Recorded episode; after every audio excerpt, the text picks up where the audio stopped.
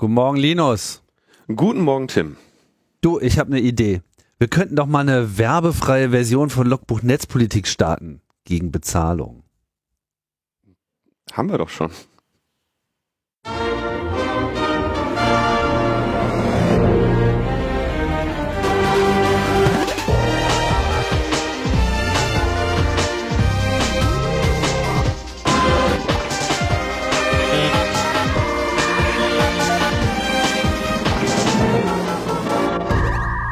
Logbuch Netzpolitik Nummer 402 vom, was haben wir denn heute? Äh, 5. 5. August. August, du hast recht, 2021, so sieht's nämlich aus, Leute, ein Donnerstag.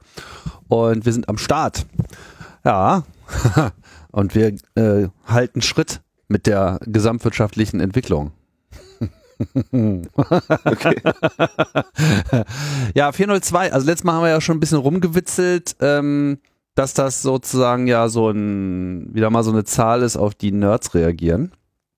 Und das stimmt auch irgendwie, ne? Und ich dachte, vielleicht könnte man das auch mal ein bisschen genauer erklären, warum das eigentlich so ist. Weil das geht ja vielleicht nicht ja. unbedingt jedem so, ne?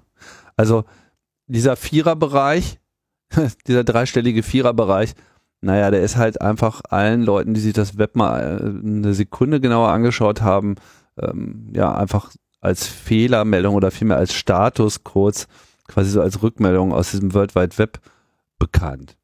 Und das, ähm, ja, hat ja eine relativ wichtige Rolle gespielt, so in der gesamten Entwicklung des Internets, weil mit dem Web kam so ein bisschen der Durchbruch und deswegen sind irgendwie diese Response-Codes äh, zu so einem gewissen Ruhm äh, gekommen das sind ja HTTP-Statuscodes. Der, der Browser kommt, macht die Anfrage, ne, sagt äh, in der Regel so etwas wie GET oder äh, POST. Also sagen wir einfachste, macht einen GET-Request auf eine bestimmte Seite und sagt, ich hätte gerne den Inhalt dieser Seite.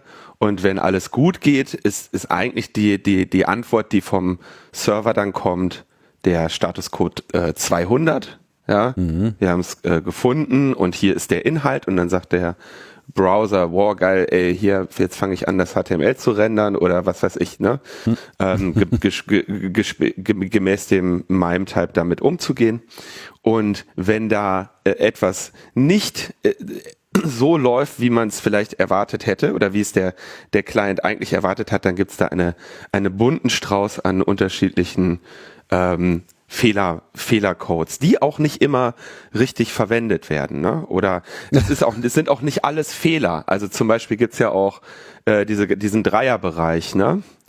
301, mhm. 302 äh, für Temporary und Permanent Redirects, aber einer, ich glaube der 301 ist eigentlich Found und der Temporary Redirect wäre eigentlich ein anderer. Irgendwo gibt's da doch so einen klassischen, also was, was viele gerne falsch machen, ne? Genau. Also grundsätzlich, diese Statuscodes sind in so Zahlenblöcke eingeteilt und wie du schon richtig gesagt hast, so der Zweierbereich ist der so, ja, eigentlich alles okay. Ja. So mit verschiedenen Abstufungen. Der Dreierbereich ist so, ja, meinetwegen, aber nicht hier. Oh. und zeigt dann eben auf verschiedene Arten und Weisen woanders hin im, im Netz, so entweder halt vorübergehend oder eben auch dauerhaft, so nach dem Motto, ja, äh, sorry, du hast hier eine alte Adresse, die hat sich dauerhaft geändert, kannst dir gleich merken, brauchst gar nicht wieder zu fragen und so. Wird natürlich auch nicht alles richtig benutzt, weder richtig angezeigt noch richtig, äh, richtig verwendet, aber zumindest gibt's das alles.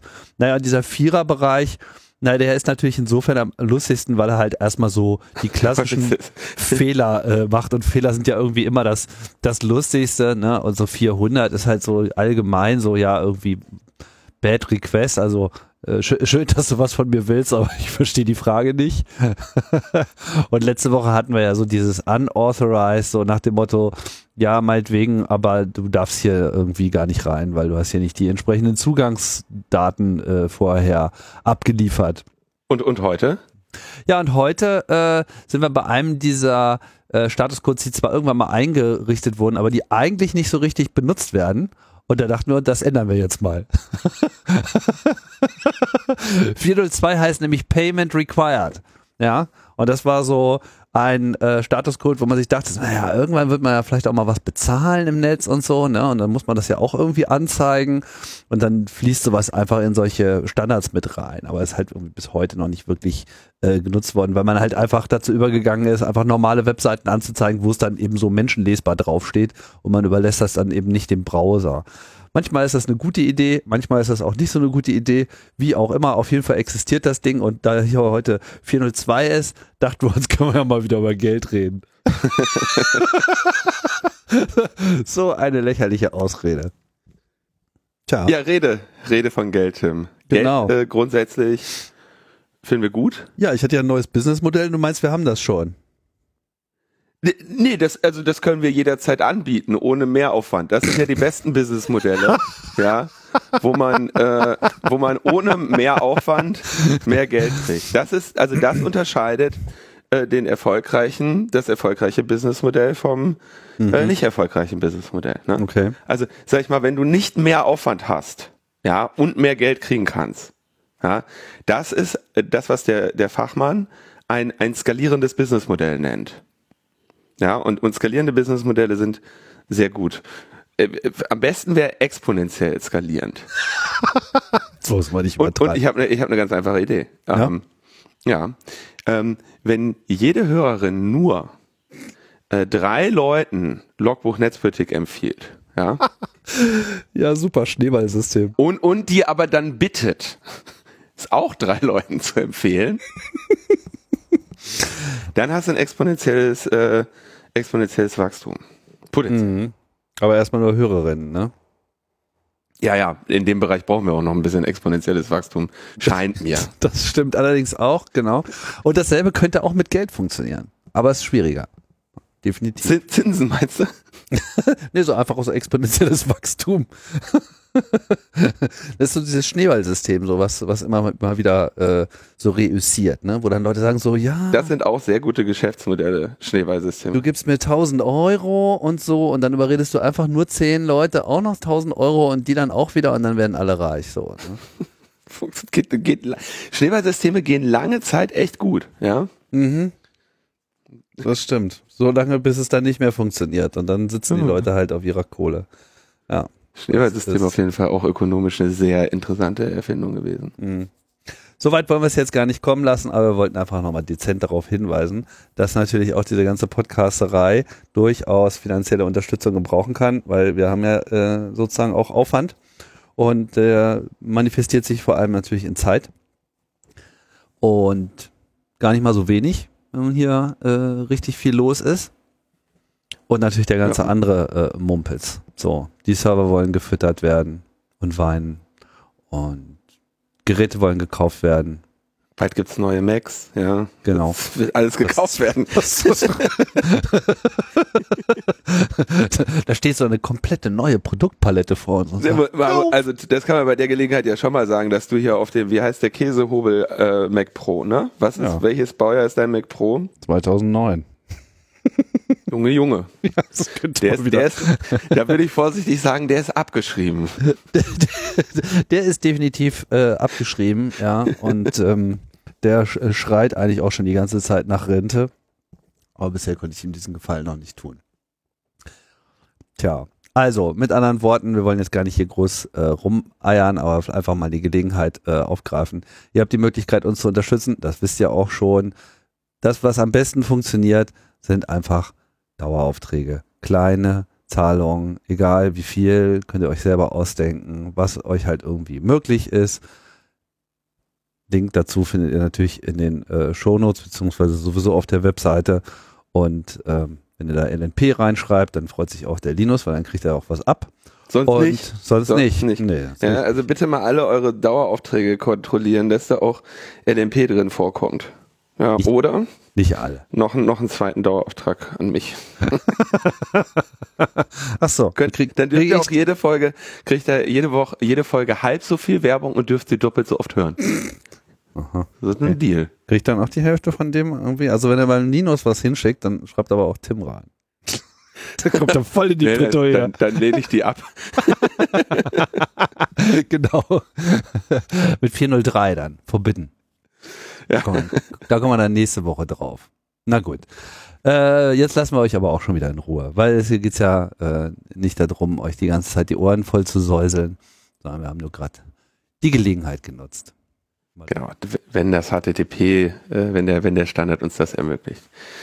So, dann sind wir beim Feedback. Mhm. Das war umfangreich. Das war umfangreich und äh, gerade schon kurz bei der Vorbereitung zu Tim gesagt, das ist äh, sehr schön, aber auch äh, ärgerlich, dass wir so viele ähm, kompetente Kommentare mit Hintergrundwissen zum Thema Cell Broadcast, Katastrophenschutz und sonstigen bekommen haben, die leider, also erstens zu viele und zweitens zu lang sind, dass wir die alle ähm, verlesen können. Deswegen aber auf jeden Fall, wenn euch dieser Bereich noch mehr äh, interessiert, dann äh, schaut auf jeden Fall mal in die Kommentare zur letzten Sendung. Und ich nehme da jetzt mal exemplarisch so ein bisschen den, den längsten. Äh, und der kommt von Jan. Ähm, und ich werde den jetzt etwas, etwas für euch äh, kürzen. Also Jan sagt, erstens, ich bin wie so viele andere auch der Meinung, dass Cell Broadcast einer App überlegen ist, zumindest für den eigentlichen Zweck der Warnung. Zweitens, äh, und das ist der, der, der wichtige, der wichtige oder einer der vielen wichtigen Punkte in diesem Kommentar, ähm, das Argument einer Mitarbeiterin des BBK ähm, war, tatsächlich der Datenschutz, aber anders, als es in der Diskussion oftmals angebracht wird. Ihr Punkt war, dass man in Deutschland niemanden so ansprechen darf, wenn die Person nicht vorher eingewilligt hat. Also nicht, dass Datenschutz in irgendeiner Weise da, datenschutzrelevante Daten beim Versand von Cell Broadcast Nachrichten anfielen, sondern dass man einfach nicht jemanden an, äh, kontaktieren darf, ähm, wenn diese Person nicht zugestimmt hat. Ähm, wir haben auch in der letzten Sendung eben diesen Aspekt äh, behandelt, dass da eben gar keine Daten anfallen pro Person und deswegen ist das äh, als Korrektur hier zu werten. Gleichzeitig korrigiert äh, den Jan dann oder ergänzt Jan, den Jan dann auch die Sandra, weil Jan sagt, ich habe keine Ahnung von Sattelfest, äh, bin, bin im Datenschutz nicht so sattelfest, aber könnte das eventuell der Punkt sein. Er sagt Sandra, nein, ähm, es, man braucht zwar eine Einwilligung, aber es gibt viele Rechtsgrundlagen, ähm, wo man diese Anforderungen nicht hat. Und zwar berechtigtes Interesse ne, äh, oder man kann einfach sagen, hier, ne, das BBK darf das und dann wäre diese Sachen äh, erledigt. Ja, also das, das Argument ähm, zählt nicht. Ja, dass man jetzt sagt so, ach, wir hätten dir gerne eine Warnung geschickt, aber du hattest ja nicht gesagt, dass du eine Interesse, haben willst. Interesse daran hast zu überleben. ähm, so weiter. Äh, dritten, drittens weiter ist ein Kommentar von Jan. Die Apps bieten ja durchaus mehr Funktionen, beispielsweise eine Warnung zu erhalten für einen Bereich, in dem ich mich persönlich gar nicht befinde, aber zum Beispiel Angehörige. Äh, das kann man mit Cell Broadcast nicht mal eben so machen. Ja, stimmt. Würde ich aber äh, auch sagen, ist nice to have, aber jetzt nicht im Rahmen des Katastrophenschutzes ein, ein Must-Have-Feature. Ähm, sagt er aber außerdem, klar, du kannst weiterführende Verhaltenstipps und so weiter geben für die Prävention. Das, da hat die App durchaus einen gewissen Mehrwert. Ja, das, das ist halt eben, ich finde, das, also diesen Mehrwert sehe ich, ja, und da, den muss eben, muss man, man kann ja dann halt so eine, so eine App machen, Katastrophe Pro, ja, wo man vielleicht noch mehr Informationen bekommt, ja, das ist Premium-Content. Da kannst du eigentlich eine Freemium-App machen, Tim. Oh. Freemium machen wir. Mhm. Bis zu drei Katastrophenwarnungen im Monat. Die sind kostenlos, ja. Also, Die sind kostenlos. Ab dann. Genau. Ja, dann und, und wenn du dann noch actionable äh, äh, Empfehlungen haben möchtest, ja, da kannst du natürlich das Paket, äh, das Prepper-Paket buchen. Mhm. Ja, als äh, das ist aber Reoccurring Billing, ne? Das ist klar. Okay, wir spinnen rum. Viertens, sagt Jan. Die Anbindung der warnenden Stellen ist relativ entspannt machbar. Dazu ein kleiner Exkurs. MOVAS ist das modulare Warnsystem äh, früher mal SATWAS, weil es über Satelliten funktioniert. Eine MOVAS-Station, welche die Warnung erstellt, ist auf zwei Wegen angebunden. Terrestrisch über eine MPLS-Leitung und redundant über Satellit. Der Betreiber des Systems ist die Firma Micom, die eine Tochter diverser Nachrichtenagenturen ist. Und da kommt der Spaß auch her. Es wird Infrastruktur genutzt, die sonst für die Verteilung von Nachrichten in Redaktionssystemen gedacht ist. Laut Aussage des Betreibers ist das ganze System so teuer und unwirtschaftlich, dass sich keine freiwillige Konkurrenz dazu findet.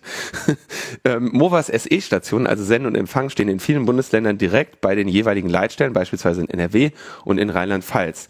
Entscheidet sich also bei kleineren Lagen der Einsatzleiter vor Ort, dass eine Warnung ausgesendet werden soll, wird diese in der örtlich zuständigen Leitstelle, also da, wo die 112 abgefragt, Feuerwehr und Rettungsdienst alarmiert werden, erstellt und in das System eingespeist. Die Ausleitung findet bei MICOM selbst statt wobei die Warnung sowohl an diverse Apps, Katwa, Nina, Bivap, FF Agent, Medien wie Radio, TV, Nachrichtenagenturen sowie andere Empfänger Deutsche Bahn, Betreiber von Werbetafeln übergeben wird. Wo genau, wie genau, da bin ich jetzt raus. Aber ich meine, ich hätte dazu mal irgendwo was gelesen. Müsste ich nochmal nachschauen. Okay, das ist schon mal sehr gut. Mhm. Was müsste also in Zukunft gemacht werden? Man müsste in Anführungszeichen einfach eine Anbindung an die Mobilfunkprovider schaffen die ähnlich wie die Schnittstelle zu den Warn-Apps funktioniert. Die Betreiber erhalten ein Polygon des Warnbereichs und den Inhalt der Warnung samt einer Klassifizierung. Das Polygon müsste auf die Infrastruktur gemappt werden, was sich sicher relativ entspannt darstellen lässt, zumal die leichte Unschärfe hier ja nicht schaden wird. Ähm, dann sagt er noch was zu Sirenen. Das lasse ich jetzt mal aus. Darüber hatten wir schon gesprochen. Also, sechstens, zum gerne zitierten Warntag. Man sollte nicht vergessen, dass man hier ein Szenario aufgefahren hat, welches so in der Praxis der Warnung der Bevölkerung fast nicht vorkommt. Welches Szenario soll das sein? Äh, wenn ich mal in Deutschland möglichst jeden warnen soll. Ja, nuklearer Angriff, oder? Oder ja. Unfall wäre jetzt etwas, wo ich denke, müsste man alle sofort warnen. Mir fällt da nicht wirklich was ein. Ja, aber es, ich meine, es, wenn man sicherstellen will, dass ein System im, im Bedarfsfall gut funktioniert, dann ist es dann gar kein, gar kein ja. Problem, wenn man es mit einem, mit einer Lage testet, die so ein bisschen über das Normale hinausgeht, weil dann kann man auch davon ausgehen, dass der Normalfall funktioniert. Ja. Also, das äh, ist jetzt auch nicht so das Problem, na, also es ist natürlich ein Problem, aber es sollte ein lösbares Problem sein, genau diesen Zustand herzustellen, weil dann hat man, wie man so schön sagt, etwas Headroom, so ein bisschen Luft nach oben, ähm, damit man dann im Zweifelsfall sich auch darauf verlassen kann, dass der normale, übliche Fall auch funktioniert. So, jetzt, äh, genau, dann sagt Jan weiter. In der Praxis sieht es meist ganz anders aus. Warnungen sind lokal begrenzt, vielleicht eine Ortschaft, vielleicht auch mal ein Landkreis. Das funktioniert und wird täglich von Behörden genutzt mit der heute vorhandenen Infrastruktur, welche ich immer noch ideal finde, siehe Punkt 1. Der Warntag ist daher immer noch immer, ich glaube, er meint immer noch nicht ideal finde. Äh, der Warntag ist daher eher ein kommunikatives als ein technisches Desaster gewesen. Wieso fahre ich ein durchaus funktionierendes System mit einer solchen Aktion gegen die Wand? Keine Ahnung, war vermutlich irgendjemand schlauer als alle anderen und damit meine ich durchaus nicht den Kollegen Unger, der seinen Hut nehmen musste. Siebtens, damit kommen wir zu des Pudels Kern. Die Technik hätte eine Warnung der Bevölkerung in den Überschwemmungsgebieten durchaus erreichen können. Wer bis hierhin durchgehalten hat beim Lesen, kann sich aber mal die Situation eines, sich in die äh, Situation einer Entscheidungsträgerin versetzen, die in einem ganzen Landstrich eine Evakuierung anordnen soll. Ich war nicht dabei, ich kann und werde hier niemanden in Schutz nehmen, aber was vermutet denn die ach so kluge Klugscheißer-Gemeinde, welche politische Konsequenz einem Landrat droht, der ganze Orte räumen lässt, in denen dann nachher nur ein paar Tropfen vom Himmel fallen? Das ist echt ein massives Problem, für das ich auch gar keine Lösung habe. So, das äh, der äh, der ausführliche Kommentar. Wir hatten auch noch einen weiteren zu diesem Movas und zwar von Simon, ähm, der äh, sagte, also es gibt dieses Movas und so weiter, ja das MOVAS war auch genau das, was beim Warntag letztes Mal ausgefallen ist, weil es mit der Anzahl der gleichzeitig ausgesendeten Warnungen überlastet war. Die Apps waren da also gar nicht das Problem, sondern das BBK ist schon daran gescheitert, die App-Server zu alarmieren. Cell Broadcasts wären davon wohl genauso betroffen gewesen. Einige, äh, viele ähm, Links dazu. Und ähm, in der äh, in den Antworten auf Simon wiederum gibt es einen Kommentar von OTC, ähm, ähm, der äh, von der Katastrophe insofern betroffen war, dass sie in der Katastrophennacht evakuiert wurden ähm, und das Wasser aber kurz vor ihrem Haus ähm, Halt gemacht hat. Und er äh, schildert äh, ein bisschen, wann die, wann sie die Warnungen bekommen haben. Also ähm, als wir um 3.30 Uhr von den Nachbarn wach gemacht wurden, das Wasser ein paar Meter vor unserer Tür stand und wir evakuiert wurden, war der Strom längst weg. Entsprechend war das Netz ebenfalls weitestgehend weg. Frauen und Kinder sind weggefahren. Ich habe noch den Nachbarn geholfen und den Keller etwas aufgeräumt. Ausgeräumt, nicht aufgeräumt. Wenn man schon mal wach ist, kann man auch mal Keller aufräumen. Wie sieht das hier denn aus? naja, ähm, nachdem die Flut durchs Tal gerauscht ist, stellte sich jedenfalls Horst Seehofer vor die Kamera. Der Mann, der nach dem letzten Sirenendebakel den BBK-Chef von der SPD durch einen Parteifreund ersetzt hat und sagte, man brauchte jetzt Cell Broadcast. Es ist traurig zu erkennen, dass wir scheinbar mittlerweile in einem System leben, in dem nur unter dem Eindruck von Katastrophen eigentlich selbstverständliche Dinge durchgeführt werden können. Ebenso ist es sehr schade, dass Horst Seehofer nicht persönlich verantwortlich gemacht wird, sondern dass er sich wie ein Nebenstehender, ein Nichtverantwortlicher vor die Presse stellt und Missstände, die von ihm selbst verantwortet werden, anprangert und deren Beseitigung ankündigt. Ja, das, also ist eigentlich alles mit Herr Horst Seehofer ist äh, schade. für, für, für meine ertrunkenen Nachbarn in der nächsten Straße kommt das zu spät. Vielleicht finden ihre Angehörigen ja Trost in einer solchen Ankündigung. Ähm, ja, also viele äh, Kommentare zu diesem Thema und ähm, seien, seien wir mal gespannt, äh, wie das jetzt mit äh, Cell Broadcast in Zukunft funktionieren wird. Ja, also äh, guter Hinweis, dass jetzt äh, Cell Broadcast allein hier das Problem auch nicht gelöst hätte, weil unter Umständen die Nachricht gar nicht erst bis dahin gekommen ist. Das lässt sich jetzt im Einzelnen natürlich äh, schwer beurteilen, an welcher Stelle jetzt dieses System gefehlt hat. Und ähm, ja, was ich auch ganz interessant fand, ich habe es auch nochmal kurz nachgelesen, finde ich auch ganz gut, wusste ich aber bisher noch nicht, dass eben auch diese ganzen Stadtwerbetafeln, ähm, ne, so von Ströer und Wall und so weiter, die ja in der Regel für die Stadtmöblierung, wie das heißt, äh, da die Aufträge bekommen und quasi Bushaltestellen bauen, aber dafür dann eben quasi mit Werbefläche äh, bezahlt werden, die sich dann wiederum von Werbenden mhm. bezahlen können, dass die dann auch noch angeschlossen sind. Nicht, dass ich jemals da eine Wer Warnung drauf gesehen hätte, aber ja, nicht blöd. Doch, da, da sind regelmäßig Warnungen drauf, was weiß ich, irgendwie. Shakira, kauf das, kauf Sha das. Shakira-Konzert oder sowas.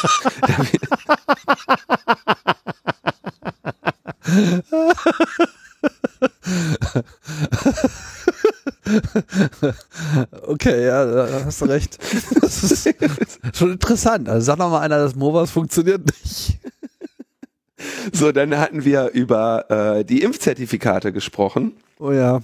Ähm, wo also äh, kurze Erinnerung, wo sich Martin äh, Tschier sich zusammen mit André Zilch die Möglichkeit er erschaffen hat, äh, auf diesen Server zu, zugreifen und damit ähm, Impfzertifikate auszustellen. Und da hat äh, Martin äh, offenbar die Sendung gehört und kommentiert, schöner Beitrag zum Thema Impfzertifikate. Ähm, und er zitiert wahrscheinlich, was ich gesagt habe, wenn du jetzt jeder Apotheke und jeder Arztpraxis wirklich eine Signaturkarte und eine eigene Software gegeben hättest, dann wäre das nie fertig geworden. Das hatte ich, glaube ich, gesagt. Mhm. Kommentar von Martin. Hier wird es jetzt idiotisch. Voraussetzung zur Ausstellung von Impfzertifikaten über besagtes DAV-Portal war schon immer ein Anschluss an die Telematikinfrastruktur, TI, obwohl das DAV-Portal selbst aus dem Internet erreichbar ist. Ein solcher TI-Anschluss beinhaltet eine Signaturkarte, und zwar eine SMCB mit PIN Aha. und eine Signatur-Anwendungskomponente, nämlich den Konnektor und das Kartenterminal. Das ja, klar, TI-Konnektor. Ja. Mit anderen Worten, die Apotheken haben das schon. Gleiches Spiel bei den Arztpraxen. Das heißt, die betroffenen Apotheken und Arztpraxen melden sich sowieso alle bereits mit Signaturkarte und PIN an der Telematik-Infrastruktur im Challenge Response Verfahren, also durch Signatur einer Nonce an. Ähm, diejenigen, die den Teil jetzt nicht verstanden haben, unerheblich, die ihn verstanden haben, herzlichen Glückwunsch ähm, letztendlich einfach, also was Martin einfach sagt, diese die, die, die Anmeldung erfolgt durch das Anbringen einer elektronischen Signatur. Dadurch meldest du dich überhaupt da an. Die Infrastruktur für dezentral signierte Impfzertifikate ist also bereits fertig. Vermutungen noch zur Frage, warum man neben den Gastzugängen auch die Zugänge der regulären DAV-Mitglieder abgeschaltet hat. Auch DAV-Mitglied werden ist nicht schwer. okay. ja, äh, danke, danke für, äh, äh, an Martin, das DAV-Mitglied Martin für diesen für diese äh, Ergänzung. Ja, das, also da habe ich natürlich wirklich einfach nicht dran gedacht, dass die TI ja wirklich genau das Ausrollen von kryptografischen Keypass ist und du hättest jetzt, äh, also da entweder hätten die sich jetzt selber mit diesen Karten tatsächlich direkt die Impfzertifikate unter, unter äh, unterschreiben können oder du hättest eben einen Service machen können, wo du dich mit der TI-Karte anmeldest und ausweist, ja, und dann ähm, wird in deinem Namen dort das in deinem, unterschrieben. Namen das unterschrieben. Ja. Oh Mann, ey. Tja, aber da hätte man wahrscheinlich mit Leuten reden müssen, deren Schwerpunkt nicht Blockchain ist und die dann kurzfristig zu, zu Zertifikaten gezwungen werden. Okay, dann gab es noch einen äh, noch einen äh, Kommentar zu dieser Impf äh, Revocation. Ja, ich hatte ja äh, gesagt, dass wenn man eine ähm, Signierinfrastruktur unterhält oder eine äh, Certificate Authority, dann muss man den Fall berücksichtigen, dass ausgestellte Zertifikate eventuell vor dem, ab, vor, der, vor dem Ablaufen ihrer Gültigkeit revoked werden müssen. Und weil die Prüfung des einzelnen Zertifikates ja offline und ohne weitere Informationen funktionieren kann und das die Stärke des Systems ist, braucht man einen Weg zur Revocation und der kann nur sein, dass man eben an einer öffentlich zugänglichen Stelle im Prinzip, sagen wir mal, die signierte Information bereitstellt und sagt, hiermit rufe ich zurück das Zertifikat mit der Nummer so und so. Ja, das heißt, es gibt dann eine öffentlich zugängliche Revocation-Liste. Ähm, zu dem Thema kommentierte Matthias zum Revo Revoken von Impfeinträgen. Hab den Standard dazu nicht gelesen, aber ich habe gehört, das gibt's auch auf EU-Ebene ex explizit nicht wegen Datenschutz, weil dazu müsste man sich die Impfinfos irgendwie speichern, damit man da eine Revocation raushauen kann.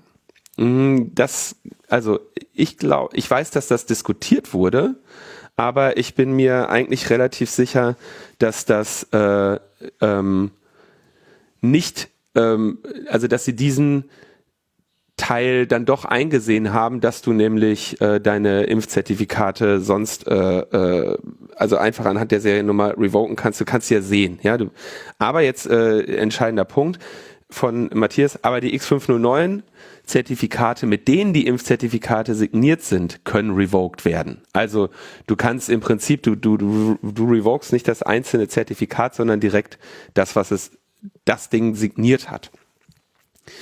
Ähm, viele Länder haben tatsächlich Revocation List URLs mit ihren Zertifikaten, aber von vielen davon führen die URLs ins Leere. Äh, 404 oder sogar Server not found. Das kommt dann später. Viele Länder sagen einfach, es gelten nur die Zertifikate in der Trust List und die Trust List darf nicht älter als 48 Stunden sein, sollte besser stündlich geupdatet werden.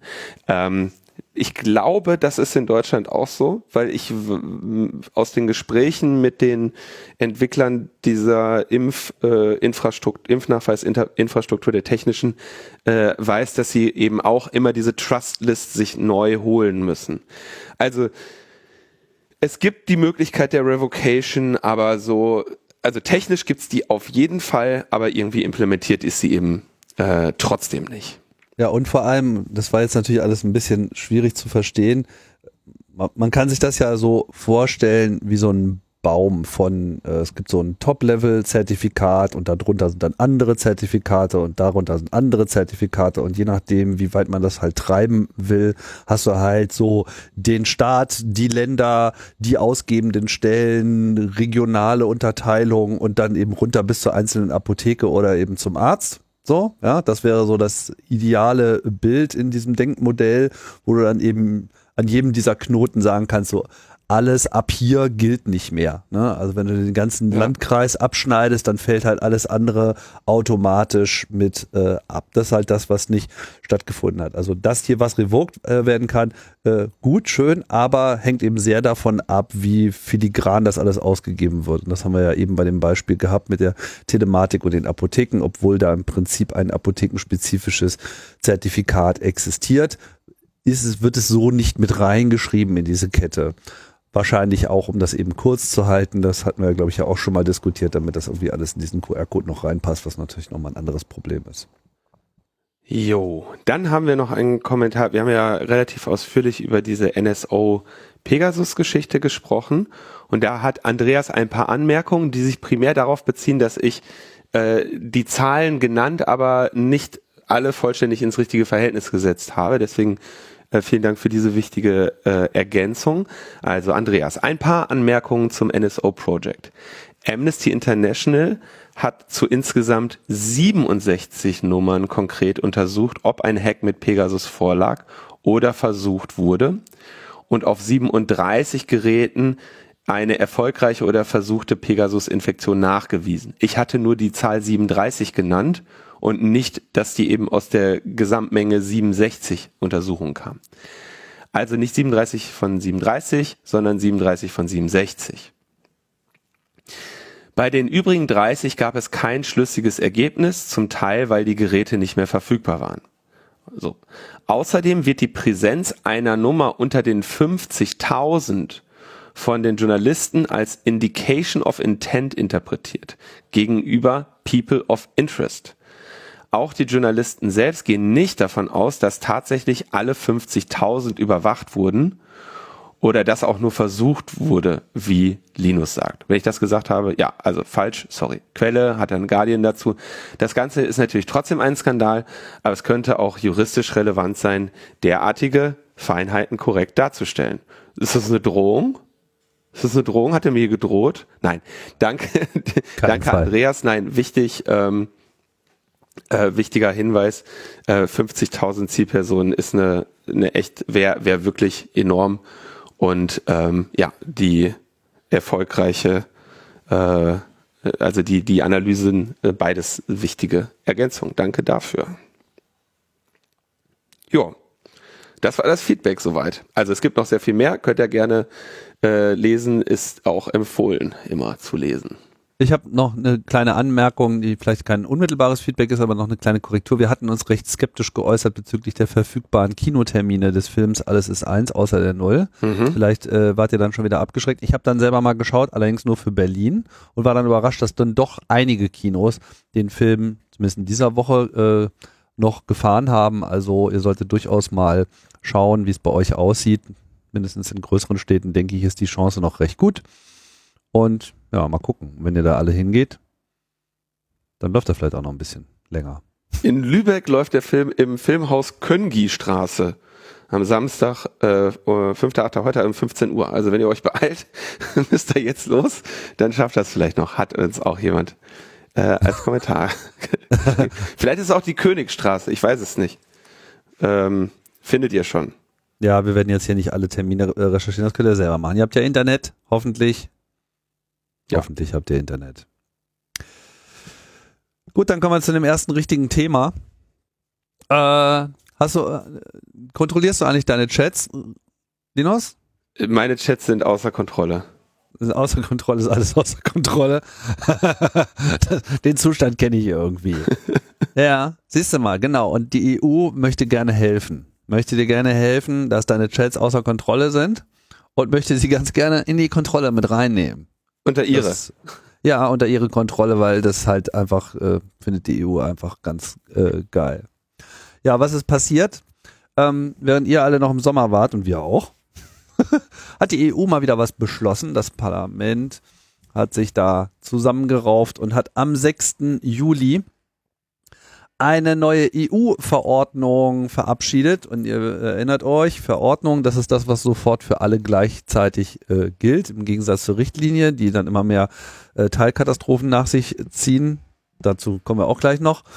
Ähm, und ja, hat äh, eine EU-Verordnung eben zur Chatkontrolle angenommen. Diese erlaubt es E-Mail- und Messaging-Anbietern, ähm, ja, private Nachrichten unterschiedslos und vor allem in Echtzeit nach äh, verdächtigen Inhalten zu durchsuchen.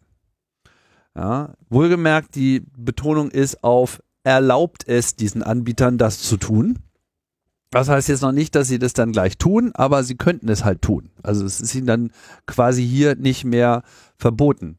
Da wundert man sich doch. Irgendwie hatten wir nicht gerade irgendwie so eine E-Privacy-Verordnung, äh, in der das irgendwie genau verhindert werden soll.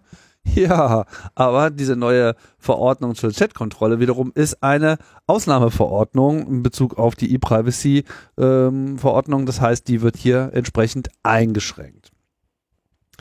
Von den deutschen Abgeordneten stimmten die CDU und die CSU weitgehend geschlossen dafür, wenn ich das äh, richtig sehe. Ja, genau, ist so, alles grün. Bei der SPD äh, wurde mehrheitlich dafür gestimmt, ähm, mit der Ausnahme von äh, vier aufrechten äh, Kämpfern, die sich trauen, da gegen die Fraktionsmeinung zu äh, stimmen. Ja, der Rest, interessanterweise einschließlich der AfD, die haben wohl was zu verbergen, ne? Äh, die waren dagegen. Naja, auf jeden Fall große Mehrheit im Parlament, 537 dafür, 133 dagegen, 24 haben sich enthalten. Naja, was heißt denn das jetzt? Das bedeutet, dass es jetzt ein Rechtsmittel gibt, um Chatverläufe äh, automatisiert, also da ist natürlich von künstlicher Intelligenz die Rede, ich sag mal mit Machine Learning ähm, zu durchkämmen sprich da Algorithmen gegen zu fahren, die in irgendeiner Form Verdächtiges finden sollen. Wir wissen alle, was das bedeutet. Das bedeutet, das ist alles so ein bisschen so ein Reinhorchen in so einen Datensalat und man guckt halt, ob man irgendwas findet, was man vorher schon mal gefunden hat. Weil diese ganzen Machine Learning Algorithmen natürlich auch nur so gut sind, wie sie vorher trainiert werden und trainiert werden können sie halt nur mit Dingen, die eben vorher schon klar und bestätigt sind. Und äh, ob das dann immer auf Neues auch passt, das ist äh, die eine Frage. Die andere Frage ist, wie genau ist dieses Matching? Und die Erfahrung zeigt, nur wirklich extrem gut trainierte Sachen, wo man sehr klare Aussagen auch dazu machen kann, also wo quasi auch die Vorlage, das Trainingsmaterial zweifelsfrei irgendetwas identifiziert, kann hier überhaupt zu überzeugenden Ergebnissen führen.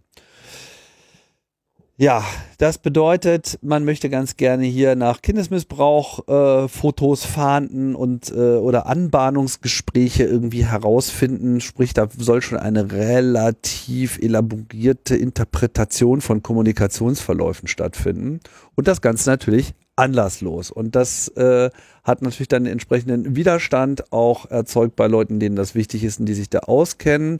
Patrick Breyer von den Piraten, wir hatten ihn ja hier auch schon mal in der Sendung, hat sich hier auch auch zu dem Thema ja. äh, auch unter auch unter anderem auch zu diesem Thema genau äh, ist er nach wie vor sehr engagiert. Es gibt eine äh, eine ein Dokument einer ehemaligen Richterin des EUGH, Ninon Kolneritsch, die äh, der Meinung ist, das wäre halt alles grundrechtswidrig und Patrick Breyer will halt jetzt dagegen klagen. Er sucht ähm, nach Leuten, die ihn da unterstützen, äh, unter anderem auch nach ähm, potenziellen Missbrauchsopfern, die also quasi in zweierlei Hinsicht hier betroffen sind, aber die selber befürchten, dass ihnen durch diese Verordnung ihre sicheren Kommunikationswege genommen werden.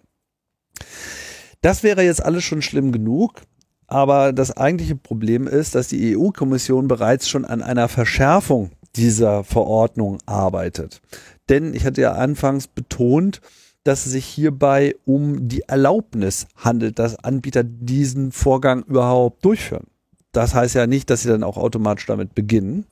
Also, was sagt die Logik der Überwachung? Die Logik der Überwachung sagt, dann brauchen wir jetzt aber auch noch eine Verordnung, die dann eben auch die Leute dazu zwingen kann, das zu tun, wenn wir das gerne hätten. Und genau das sollte eigentlich jetzt schon im Juli nachgereicht werden, ist aber aufgrund erster Proteste bereits auf den September verschoben worden. Dann will also die EU-Kommission einen entsprechenden Plan ähm, ankündigen, wie denn hier ein Zwang zur Nachrichtendurchleuchtung implementiert werden soll.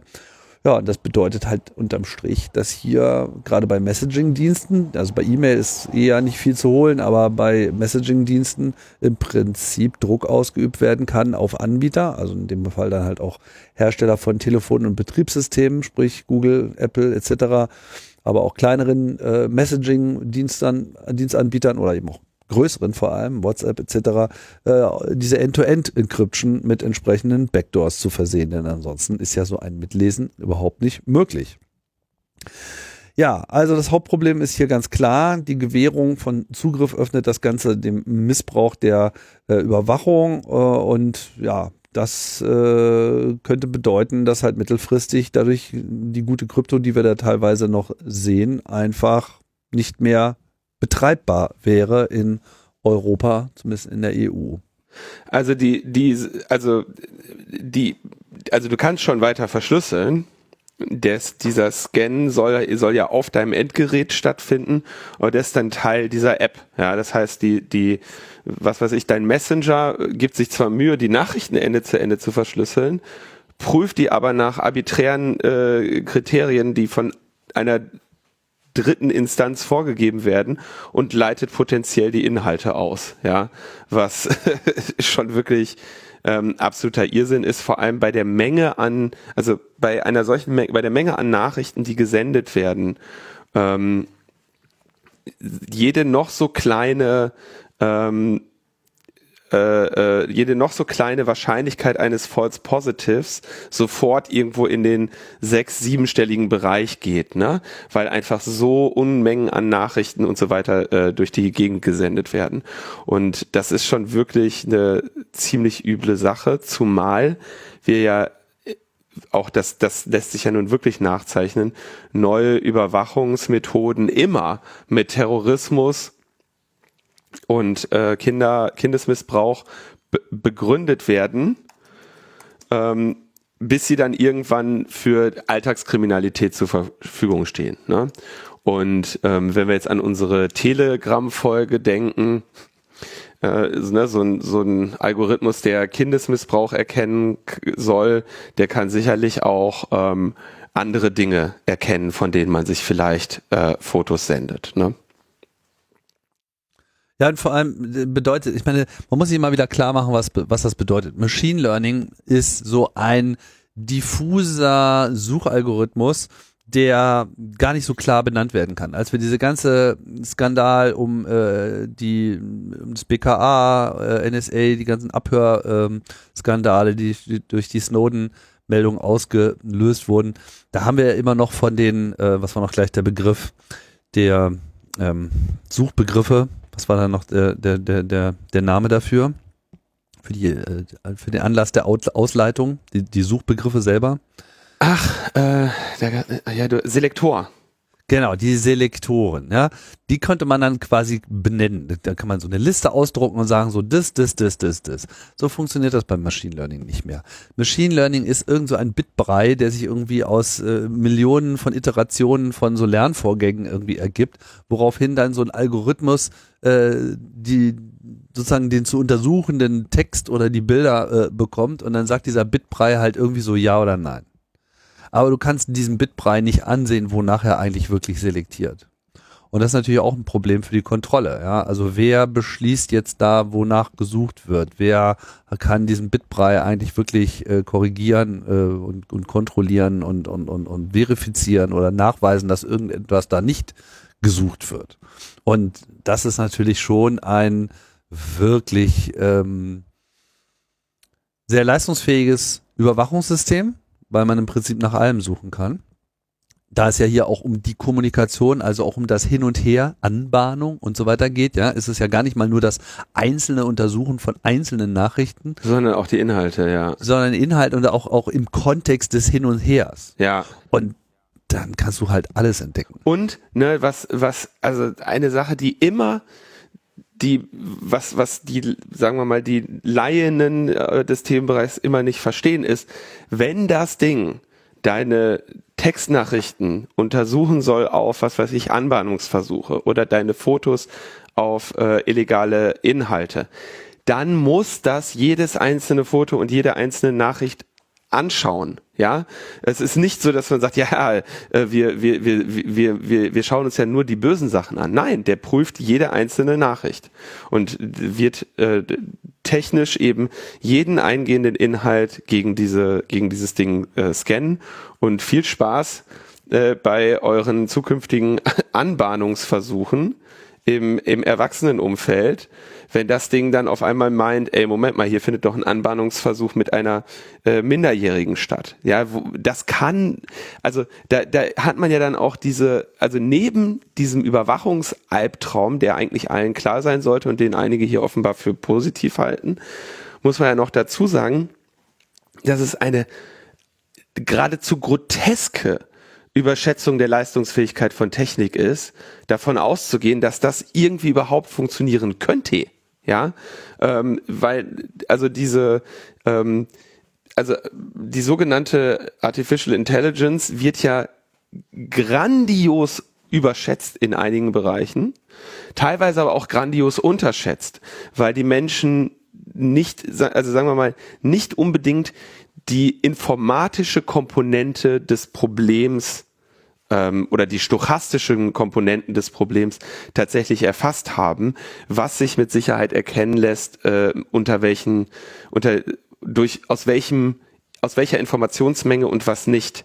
Und ich halte es für äh, tatsächlich, selbst wenn man das bauen würde und machen würde und so, halte ich das für eine, äh, für eine Detektion, die sich nicht in akzeptablem Maß überhaupt realisieren lässt. Schön formuliert. Danke. Ihr habt keine Ahnung. Ja. Der, äh, was ich, also das ist, glaube ich, also muss ich wirklich sagen, eines der unterschätztesten und am wenigsten berichteten Probleme in der Netzpolitik jetzt gerade. Ja, obwohl, und das muss man wirklich dann auch mal hoch anrechnen, Patrick Breyer hängt ja an dem Thema dran, aber er ist irgendwie im deutschsprachigen Bereich der Einzige, steht da allein auf weiter Flur, kriegt noch nicht mal irgendwie seine, seine Greens da mit an Bord. So einen, diesen Mist äh, abzulehnen, das ist schon wirklich, äh, ja, krass. Dann hat er seine schwedischen und äh, tschechischen Kolleginnen dabei, aber äh, ja, das, das sind ja die vier da, ne? Das ist wirklich äh, sehr äh, ärgerlich. Ist so. Also, falls ihr in irgendeiner Form hier mithelfen äh, könnt, also gegebenenfalls äh, in Frage kommt, die Klage zu unterstützen oder sonst in irgendeiner Form auf dieses Thema aufmerksam machen könnt, dann macht das doch bitte. Äh, wir haben Links zu zwei Blog-Einträgen von Patrick Breyer, wo er unter anderem auch ausführlich darstellt, wie man sich da noch mit einbringen kann. Ähm, also, also, was kann, was könnt ihr tun? Ja, darüber reden, andere informieren, hat irgendwie Templates vorbereitet, Sharepics und so weiter, äh, die Hashtags Chat Control oder Secrecy of Correspondence. Man kann mit seinen äh, Representatives im Parliament reden, aber das ist natürlich jetzt auch schon relativ spät. Medienaufmerksamkeit haben wir hiermit versucht äh, zu generieren äh, und natürlich auch mit den Service-Providern reden, dass man denen sagt, ey, ähm, macht, äh, macht das bitte nicht, ja, äh, ja, wendet euch dagegen, schützt mich als euren, als euer, als euren Kunden. Ja. Er meint auch, dass also Umfragen relativ deutlich zeigen, dass eine klare Mehrheit gegen diese Pläne ist. Das Hauptproblem ist natürlich wie immer, keiner kriegt's mit.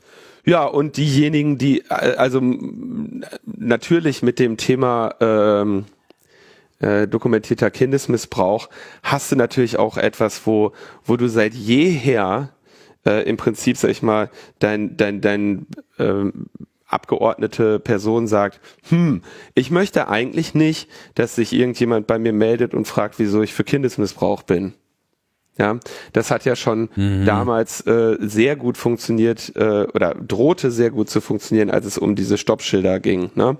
wo dann eben auch gesagt wurde, das kann ja wohl nicht, wo also jede Kritik daran ähm, von Gutenberg übrigens auch äh, und äh, von der Leyen dann irgendwie so erschickt wurde, so, also das, das könnten Sie sich jetzt überhaupt nicht vorstellen hier, ne? Dass da solche, äh, dass man jetzt hier als Proponent von äh, Kindesmissbrauch auftritt und das äh, würde, würden Sie sich doch wirklich verbitten, so ungefähr, ne? okay. Ja, und dann, ähm, ja, ich weiß gar nicht, wie ich das einleiten soll. Das ist schon wieder. Also wir hatten ja schon mal davon berichtet. Ja. Es es ist ja, die, die wenigen, einige von euch werden es bemerkt haben, dass in ungefähr anderthalb Monaten eine Bundestagswahl stattfinden soll und dass die Parteien jetzt äh, sich in den Wahlkampf begeben und äh, diesen Wahl, diese Wahlkämpfe koordinieren die Parteien. Ähm, ich glaube, das machen auch alle mit Hilfe von Apps. Ja, und da hat die CDU eben diese App CDU Connect in der sich die Wahlkämpferinnen der CDU quasi koordinieren. Da registrierst du dich drin, da hast du irgendwie ein bisschen Gamification, dann kannst du irgendwie eine Straße lang gehen und die erfassen dann auch ähm, zwar nicht die Namen, aber so also Daten so, okay, da war ich, die Person hat folgende Einstellungen hinsichtlich der CDU und hier habe ich noch ein Kommentarfeld oder so, ja. Und natürlich schreiben die sich dann gerne das Kommentarfeld einfach den Namen der Person rein, äh, der nämlich normalerweise nicht erfasst wird. Diese App hat sich im, wenn ich mich nicht täusche, Anfang Mai äh, Lilith Wittmann angeschaut. Wir haben auch im Logbuch darüber berichtet. Es war die äh, Sendung mit dem Titel, da war ein Hacker drin. Ähm, denn sie hat äh, festgestellt, dass diese App ähm, quasi im Hintergrund auf APIs zugreift und dabei keine Authentisierung vornimmt oder keine, keine Prüfung vornimmt, ob man berechtigt ist, diese Daten abzurufen. Ergebnis, die persönlichen Daten von 18.500 Wahlkampfhelferinnen mit E-Mail-Adressen und Fotos, persönlichen Daten von 1.350 Unterstützerinnen der CDU inklusive Adresse, Geburtsdatum und Interessen waren frei verfügbar und eben eine halbe Million Datensätze über diese politischen Einstellungen und Notizen der kontaktierten Personen alles, alles frei im Internet verfügbar. So, was hat sie gemacht? Sie hat die, äh, diese Schwachstellen gemeldet und zwar der äh, Datenschutz äh, verantwortet, der, der, der Daten, Datenschützerin der CDU, ja, Datenschutzbeauftragten, sorry, das ist der Begriff, dem BSI ähm, und der Berliner Datenschutzbeauftragten. Das ganze Ding wurde äh, gebaut von, natürlich nicht von der CDU selber, sondern von einem Unternehmen PXN oder so heißen die. Ja, ganz kurz gucken, nicht, dass das jetzt das falsche Unternehmen. PXN, die Agentur PXN ist äh, für diese App verantwortlich. Ähm, und genau, sie hatte das jetzt gemeldet. Die, was passiert? Ähm, innerhalb kürzester Zeit wurden diese Datenbanken äh, abgeschaltet äh, CDU hat Besserung gelobt, hat wahrscheinlich dieser Agentur, die den Mist äh, geschrieben hat, in den Arsch getreten. Und ich glaube, einige Zeit später war die App dann wieder verfügbar, hatten sie ihre Schwachstellen äh, gefixt. Jetzt muss man natürlich sagen, also das ist, also eine Schwach, das war keine Schwachstelle, sondern es war einfach ein fundamental Fail, ja, also überhaupt sozusagen, ach ja geil, wir machen da irgendwie eine API und da kann die App, die ballert dann darauf rum und das merkt schon keiner, dass wir, dass, wieso sollte irgendjemand anderes darauf zugreifen ohne die App, ja, oder wieso sollte, wieso sollte das jemand machen, das haben sie offenbar nicht dran gedacht und ja, also ein, bei dieser Menge Daten, ne, 20.000 oder annähernd 20.000 ähm, konkret personenbezogene Daten mit, Ad, äh, mit Adresse und dann noch eine halbe Million ähm, irgendwie auf Straßenebene, wo viel dann auch reinkommentiert wurde, wer die Person ist, über politische Einstellungen. Das ist schon ziemlich hart. So, und äh, die Lilith Wittmann hat dann äh, das der CDU gemeldet, die haben dann, sind dann auch irgendwie in Austausch mit ihr getreten. Und sie berichtet aus diesem Austausch zwei Dinge. Erstens, sie hätten sie gebe sie hätten ihr einen Beratervertrag angeboten. Ja, das ist nicht ähm, äh, das ist nicht unüblich, dass man eben sagt, okay, krass, du hast offenbar Ahnung, du hast uns hier gerade kostenlos eine Schwachstelle gemeldet, wir bieten dir jetzt an, äh, gegen Honorar für uns tätig zu werden. Ähm, üblicherweise lehnt man das aber ab. Ja, es sei denn, man, man ist jetzt wirklich in, einer, in einem großen krassen Bereich und man weiß, okay, hier, die brauchen wirklich jemanden und natürlich bietet sich das an, weil ich da jetzt als Forscher äh, Kenntnisse drin habe. Ähm, übrigens kleiner Punkt am Rande, niemals, nie, nie, nie, nie, nie sollte man als Forscherin selber das anbieten und sagen, übrigens, hier eine Schwachstelle, ihr könntet mich übrigens für den und den Tagessatz beschäftigen. Das geht schief, ja, das wird gerne mal äh, missverstanden als ein Erpressungsversuch. Was man aber auch als Erpressungsversuch missverstehen kann, ist, dass die CDU in diesem Fall der Lilith gesagt hat, ähm, ja, hier, äh, Beratervertrag angeboten. Und dann, als sie quasi, oder den hat sie nicht, dieses Angebot hat sie nicht wahrgenommen, ja, und haben dann gesagt, dass sie also rechtliche Schritte gegen sie einleiten würden. Was du, wo ich jetzt sagen würde, das ist etwas, was du sehr oft hörst, ja, aber wo eigentlich kaum jemand so unglaublich dumm ist, das auch tatsächlich zu machen, ja. Das ist äh, so eine Mischung aus Frustration und Inkompetenz, ne, Mann, ey, das ist so eine schöne App und jetzt ist die, jetzt ist die, äh, nur weil da so ein Hacker drin war, jetzt bin ich sauer, ich verklag die Sau, ja. Und dann schläfst du eine Nacht drüber und merkst, dass die, die Person dir da gerade eigentlich einen riesigen Gefallen getan hat, dir diese Schwachstelle zu melden und zwar kostenlos, damit du sie beseitigen kannst.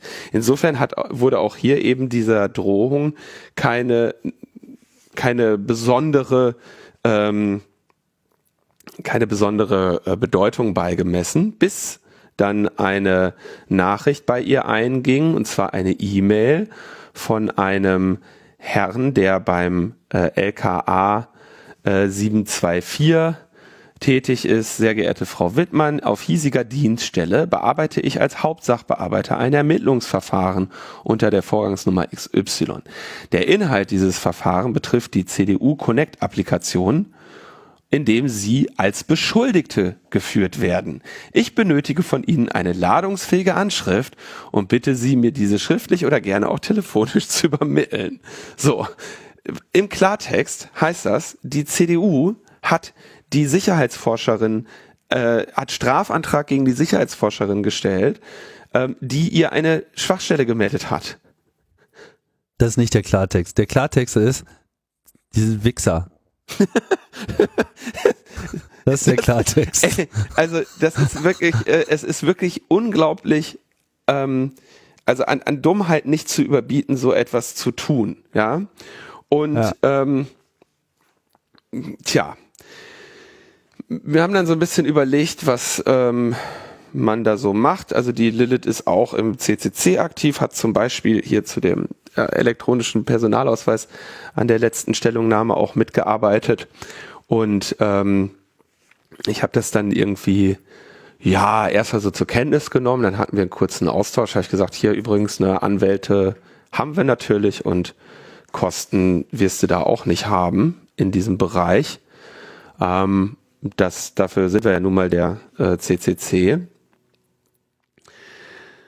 Tja, und dann habe ich irgendwie gedacht, na jetzt, also bin ich auch ganz ehrlich, meine Idee war, war eigentlich diese Sache nicht großartig jetzt schon an die Glocke zu hängen, weil das riecht ja nach etwas, was relativ langfristig gibt. Ja, ein Geschenk, das regelmäßig weitergibt.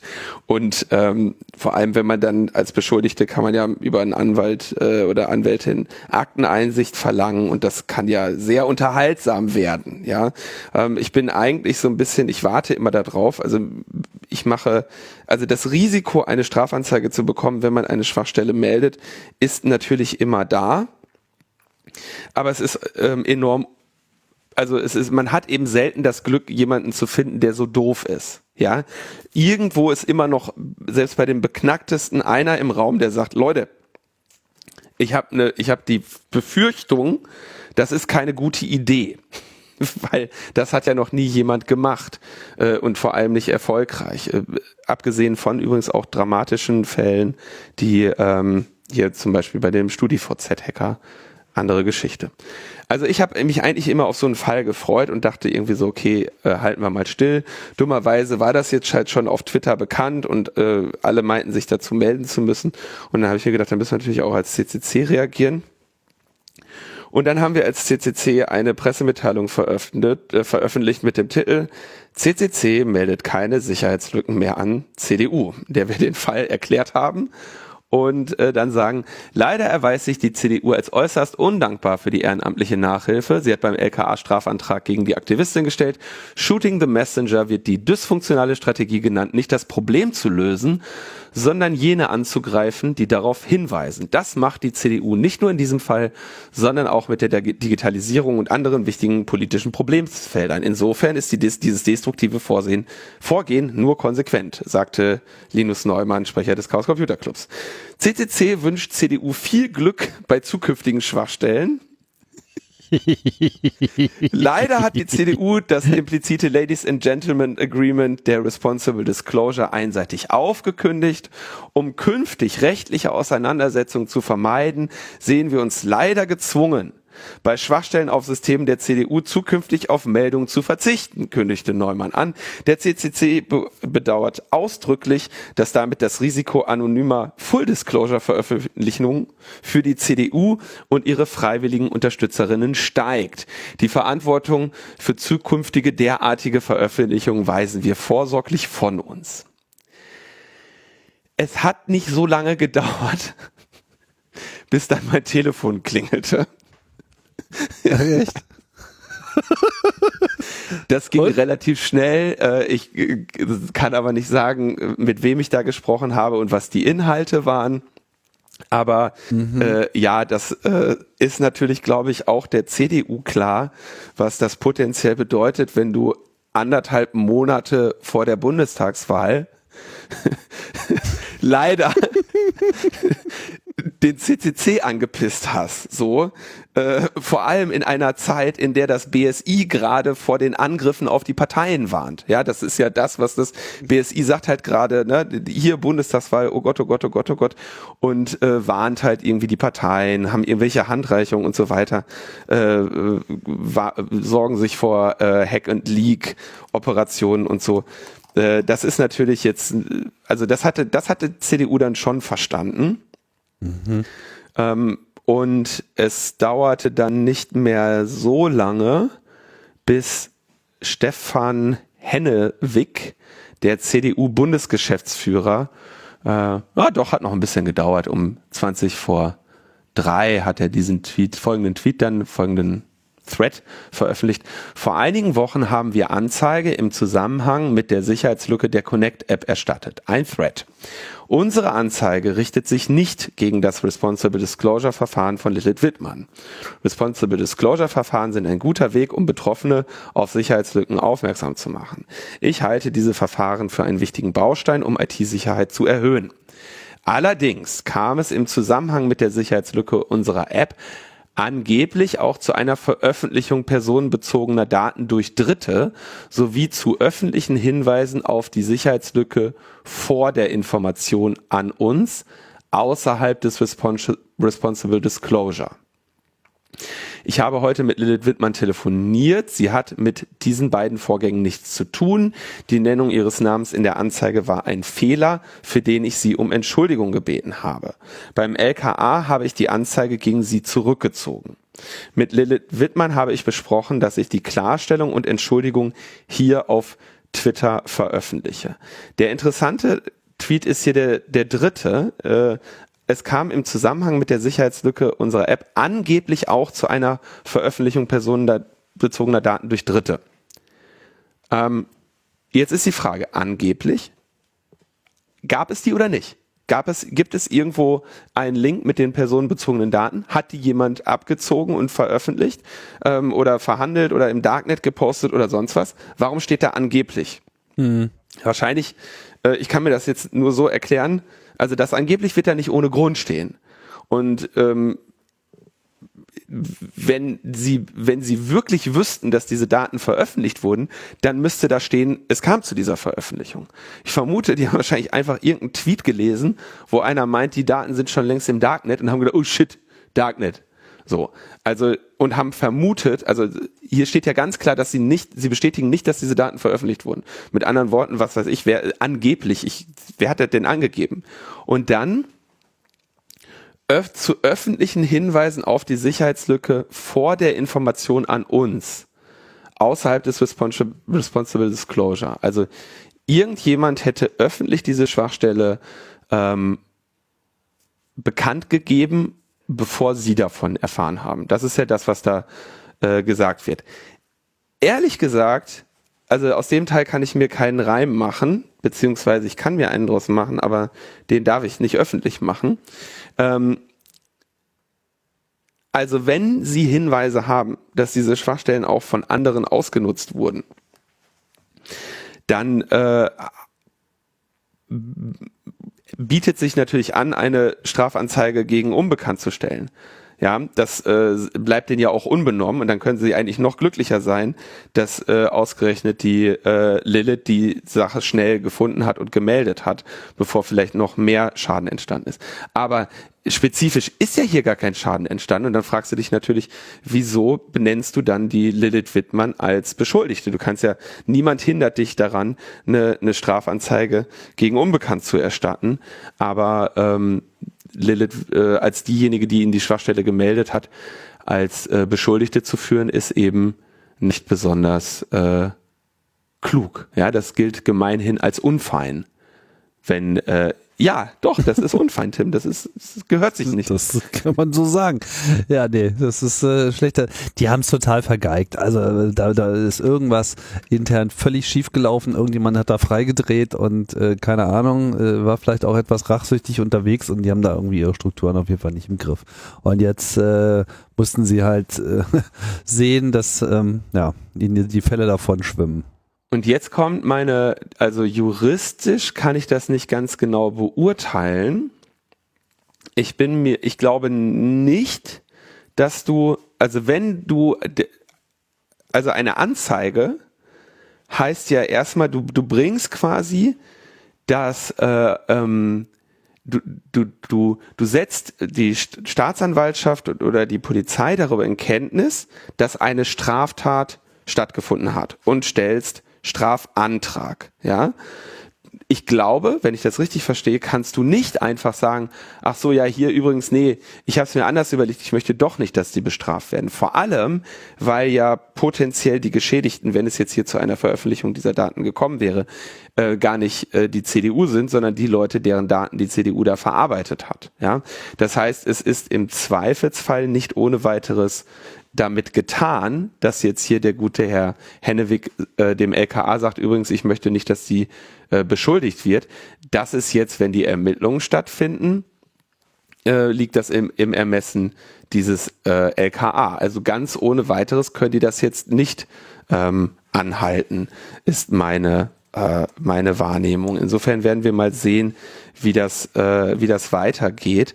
Man muss auch sagen, ähm, der ähm, Markus Drenger hatte das, glaube ich, auch gesagt, wenn du in diesem Bereich tätig bist, im Bereich der IT, IT-Sicherheit, vertrauliche Daten, so, dann willst du keine Strafanzeige haben. Ja, du willst nicht irgendwo in den Akten vermerkt haben, dass es äh, das gab weil das potenziell ne, äh, ähm, in, äh, bei, bei Datenauskünften irgendwie im Führungszeugnis steht und so weiter. Ne? Wenn, also eingestellte mhm. Verfahren natürlich nicht, aber äh, sagen wir mal, ähm, du möchtest dich jetzt was weiß ich, du arbeitest, möchtest gerne im Büro einer Bundestagsabgeordneten arbeiten und diese Bundestagsabgeordnete setzt sich mit einem Geheimdienstskandal auseinander. Haben wir ja jede Legislaturperiode mindestens einen.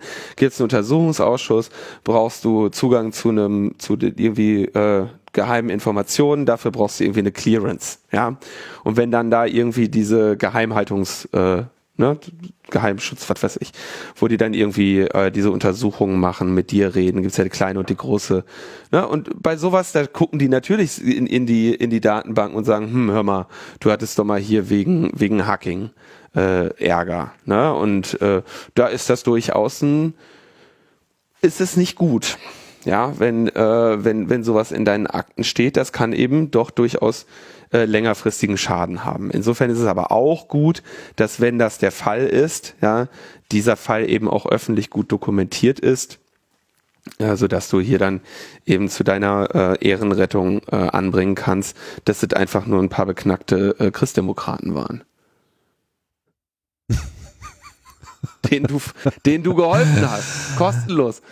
Ja. Aber Hilfe, Hilfe gibt's jetzt trotzdem erstmal nicht mehr, oder? Ich habe ich meine, das muss, das muss jetzt erstmal komplett geklärt werden, was, was, da, was da passiert ist. Ich würde auch sagen, das warten wir jetzt mal ab. Ja, also da, äh, da das, das warten wir jetzt mal ab, was da jetzt so rauskommt. Ne? Also die Kuh soll ja erstmal vom Eis, denke ich. Kuh soll vom Eis, genau, und irgendjemand muss über die Planke äh, marschieren. So, also wir äh, erwarten jetzt einen Bauern. Ja, ich hätte, ich kenne einen guten Bauern. Ich kenne einen guten Bauern.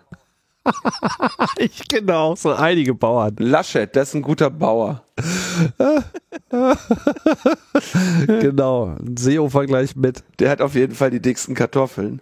Der ich würde sagen, wenn die, wenn die zurücktreten, dann sind wir wieder, dann sind wir wieder clean. Es gibt ja jetzt auch so eine Sache, dass dann jetzt irgendwie, also äh, äh, sie hat sich jetzt, das hätte ich, also hat, dazu habe ich ja auch geraten, eben einen Anwalt genommen und der Anwalt will natürlich Geld haben und äh, da denke ich jetzt zum Beispiel, da hat sie dann um Spenden gebeten, was ich ja äh, äh unnötig finde, weil ja sehr, relativ klar ist, dass diese finanziellen Unannehmlichkeiten von der CDU beglichen werden, die ihr den Scheiß eingebrockt haben. Da brauchen wir gar nicht drüber zu diskutieren, dass das die CDU zahlt. Oder, oder ist das jetzt, steht das jetzt auf einmal zur Debatte? Nee. Das kann ich mir nicht vorstellen, Tim, dass das jetzt zur Debatte steht, dass sie jetzt ihre eigene Verteidigung bezahlen muss oder irgendjemand anderes die Verteidigung bezahlen muss als die CDU. Das kann gar nicht sein, oder? Kannst du dir auch nicht vorstellen, ja, ne? fehlt noch das passende, äh, die passende Pressemitteilung der CDU steht noch aus. Ja, habe ich, also die habe ich auch noch nicht gefunden, aber ich kann mir echt nicht vorstellen, dass die Lilith das jetzt selber zahlen muss oder irgendjemand ihr Geld spenden muss, um das zu bezahlen. Das äh, kann ich mir irgendwie nicht vorstellen. Nee. nee. Kann ich mir auch nicht vorstellen. Ja, insofern schauen wir mal, wie, wie sich das weiterentwickelt. Es war auf jeden Fall ähm, ja, ich, also insgeheim hoffe ich ja immer darauf, wenn wir eine Responsible Disclosure machen, dass, dass, dass es dann mal eine Anzeige, dass es mal zu einer Anzeige kommt. Und es ist auch, also es ist nicht selten, dass damit gedroht wird, ganz im Gegenteil. Das äh, ist auch einer der Gründe, warum es sehr häufig ich mache für andere. Also sehr häufig kommen Leute aus dem CCC oder auch nicht aus dem unbedingt aus dem Chaos melden sich bei mir und sagen, hier, pass mal auf, dieses und jenes gefunden ähm, bin da nicht so erfahren im Austausch mit denen äh, oder, oder ne, in diesen Kommunikationen und äh, vielleicht kannst du das einfach kurz für mich übernehmen. Und dann melde ich mich bei den Leuten und sag so, ich bin der und der, ich überbringe die Nachricht einer anderen Person und damit wäre halt quasi, äh, ne, da, dadurch ist dann klar, dass sie, dass ich ihnen nicht die Gelegenheit gebe, überhaupt irgendjemanden anzuzeigen, weil ich von vornherein sage, äh, dass ich hier nur die Nachricht überbringe und nicht diese Forschung angestellt habe. Und zweitens wissen die meisten Leute im Bereich der IT-Sicherheit, wenn sie mit dem CCC Kontakt haben, auch mit wem sie da Kontakt haben. Das äh, äh, schwächt dann auch immer so den, den Klagewillen. Oder die Leute googeln einfach mal, ja. wie ist es Leuten ergangen, die gegen den CCC geklagt haben. Eine Welt aus Schmerz. Eine Welt aus Schmerz. Insofern Hashtag Danke CD. Ja, okay. Also machen wir weiter. Ne? Wir haben ähm, noch ein paar Sachen, eher, eher kleinere Meldungen. Die Urheberrechtsreform ist, ist jetzt in Kraft getreten, Tim. So sieht es aus und äh, das bedeutet vor allem, dass äh, sie in Deutschland in Kraft getreten ist, weil die Urheberrechtsreform ist ja eine Richtlinie der EU. Und wie das immer so ist mit Richtlinien, die müssen ja dann erstmal umgesetzt werden. Im Gegensatz zu den Verordnungen, hatten wir ja vorhin schon, ne, die quasi sofort und vor allem überall gleich gelten, äh, ist hier eine entsprechende Umsetzung äh, erforderlich und nachdem die CDU uns ja tausend Sachen versprochen hat im Vorfeld, was da alles nicht kommt, kommt das jetzt alles und zwar im Rahmen des Urheberrechte, äh, Urheberrechtsdienste Anbietergesetz URDAG und das gilt jetzt seit dem ersten achten. Das ist also quasi die deutsche Implementierung von diesem Artikel 17 der EU-Urheberrechtslinie. Das bedeutet, Plattformen müssen jetzt äh, gegen eine sich gegen eine Haftung für Inhalte wappnen. Ja, und das bedeutet im Umkehrschluss, dass sie sich natürlich dann bei den Nutzern äh, entsprechend absichern und von diesen Nutzern entsprechende Lizenzen zur Nutzung dieser Inhalte verlangen und dafür äh, Tools bauen. Und natürlich auch die Upload-Filter einführen, weil da muss ja geklärt werden, wenn da was hochgeladen wird, dass das irgendwie nicht äh, böse Urheberrechtsverletzung ist. Und das ist ja das, was die CDU immer gesagt hat, was auf gar keinen Fall kommt. Und das kommt jetzt. Insofern auch hier wieder Hashtag Danke CDU.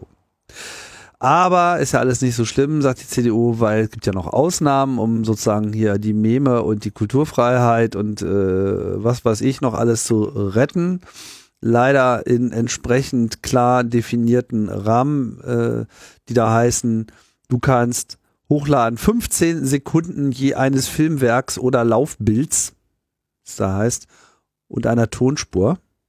160 Zeichen eines Texts und richtig geil, 125 Kilobyte je eines Fotos oder einer Grafik. Kilobyte.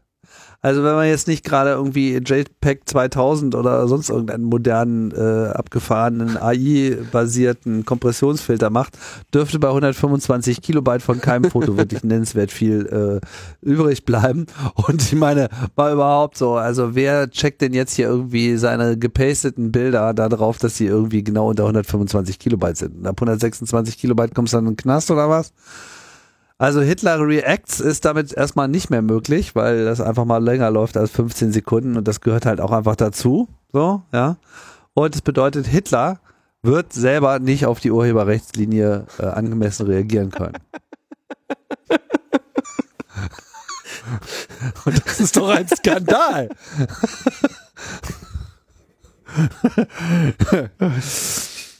Naja, immerhin soll es äh, Forschern und Forscherinnen möglich sein, äh, die Auswirkungen und die konkrete Umsetzung äh, zu messen. Es sollen also entsprechende Schnittstellen äh, bereitgestellt werden, die dann halt Statistiken und was weiß ich abwerfen, damit man das eben mal messen kann, wie viel das jetzt eigentlich benutzt wird und keine Ahnung, was dann letzten Endes sich dabei alles ablesen lässt, äh, ob der die Anzahl der positiven, negativen Meldungen etc äh, da gemessen werden kann. Keine Ahnung, werden wir sehen. Allerdings äh, gibt es ja aber auch noch eine Klage, die beim EUGH anhängig ist und die kommt ja überraschenderweise mhm. aus Polen. Ja, also ist ja jetzt nicht gerade so das erste Land in Europa, was einem gerade mal so einfallen würde, wenn es darum geht, irgendwie rechtlich was abzuklären. Aber das ist sicherlich immer noch so eine Auswirkung der ACTA-Proteste äh, einst die ja äh, in Polen so ein bisschen ihren Anfang genommen haben. Da war irgendwie am meisten Mobilisierung und da war ja dann die polnische Regierung relativ schnell eingeschüchtert und offensichtlich gibt's davon noch so ähm, ja, Restbeben auf jeden Fall ist diese Klage anhängig. Es gab aber jetzt wohl gerade eine Meldung des Staatsanwalts, äh, der wohl eine Ablehnung der Klage empfiehlt. Und es äh, ist ja immer generell so, man nimmt, das ist jetzt nicht immer so gewesen, gerade in letzter Zeit gab es ein paar Ausnahmen, aber so grundsätzlich folgt das EUGH äh, oft, ich will jetzt nicht sagen in der Regel, aber meist äh, der Empfehlung dieser Staatsanwälte.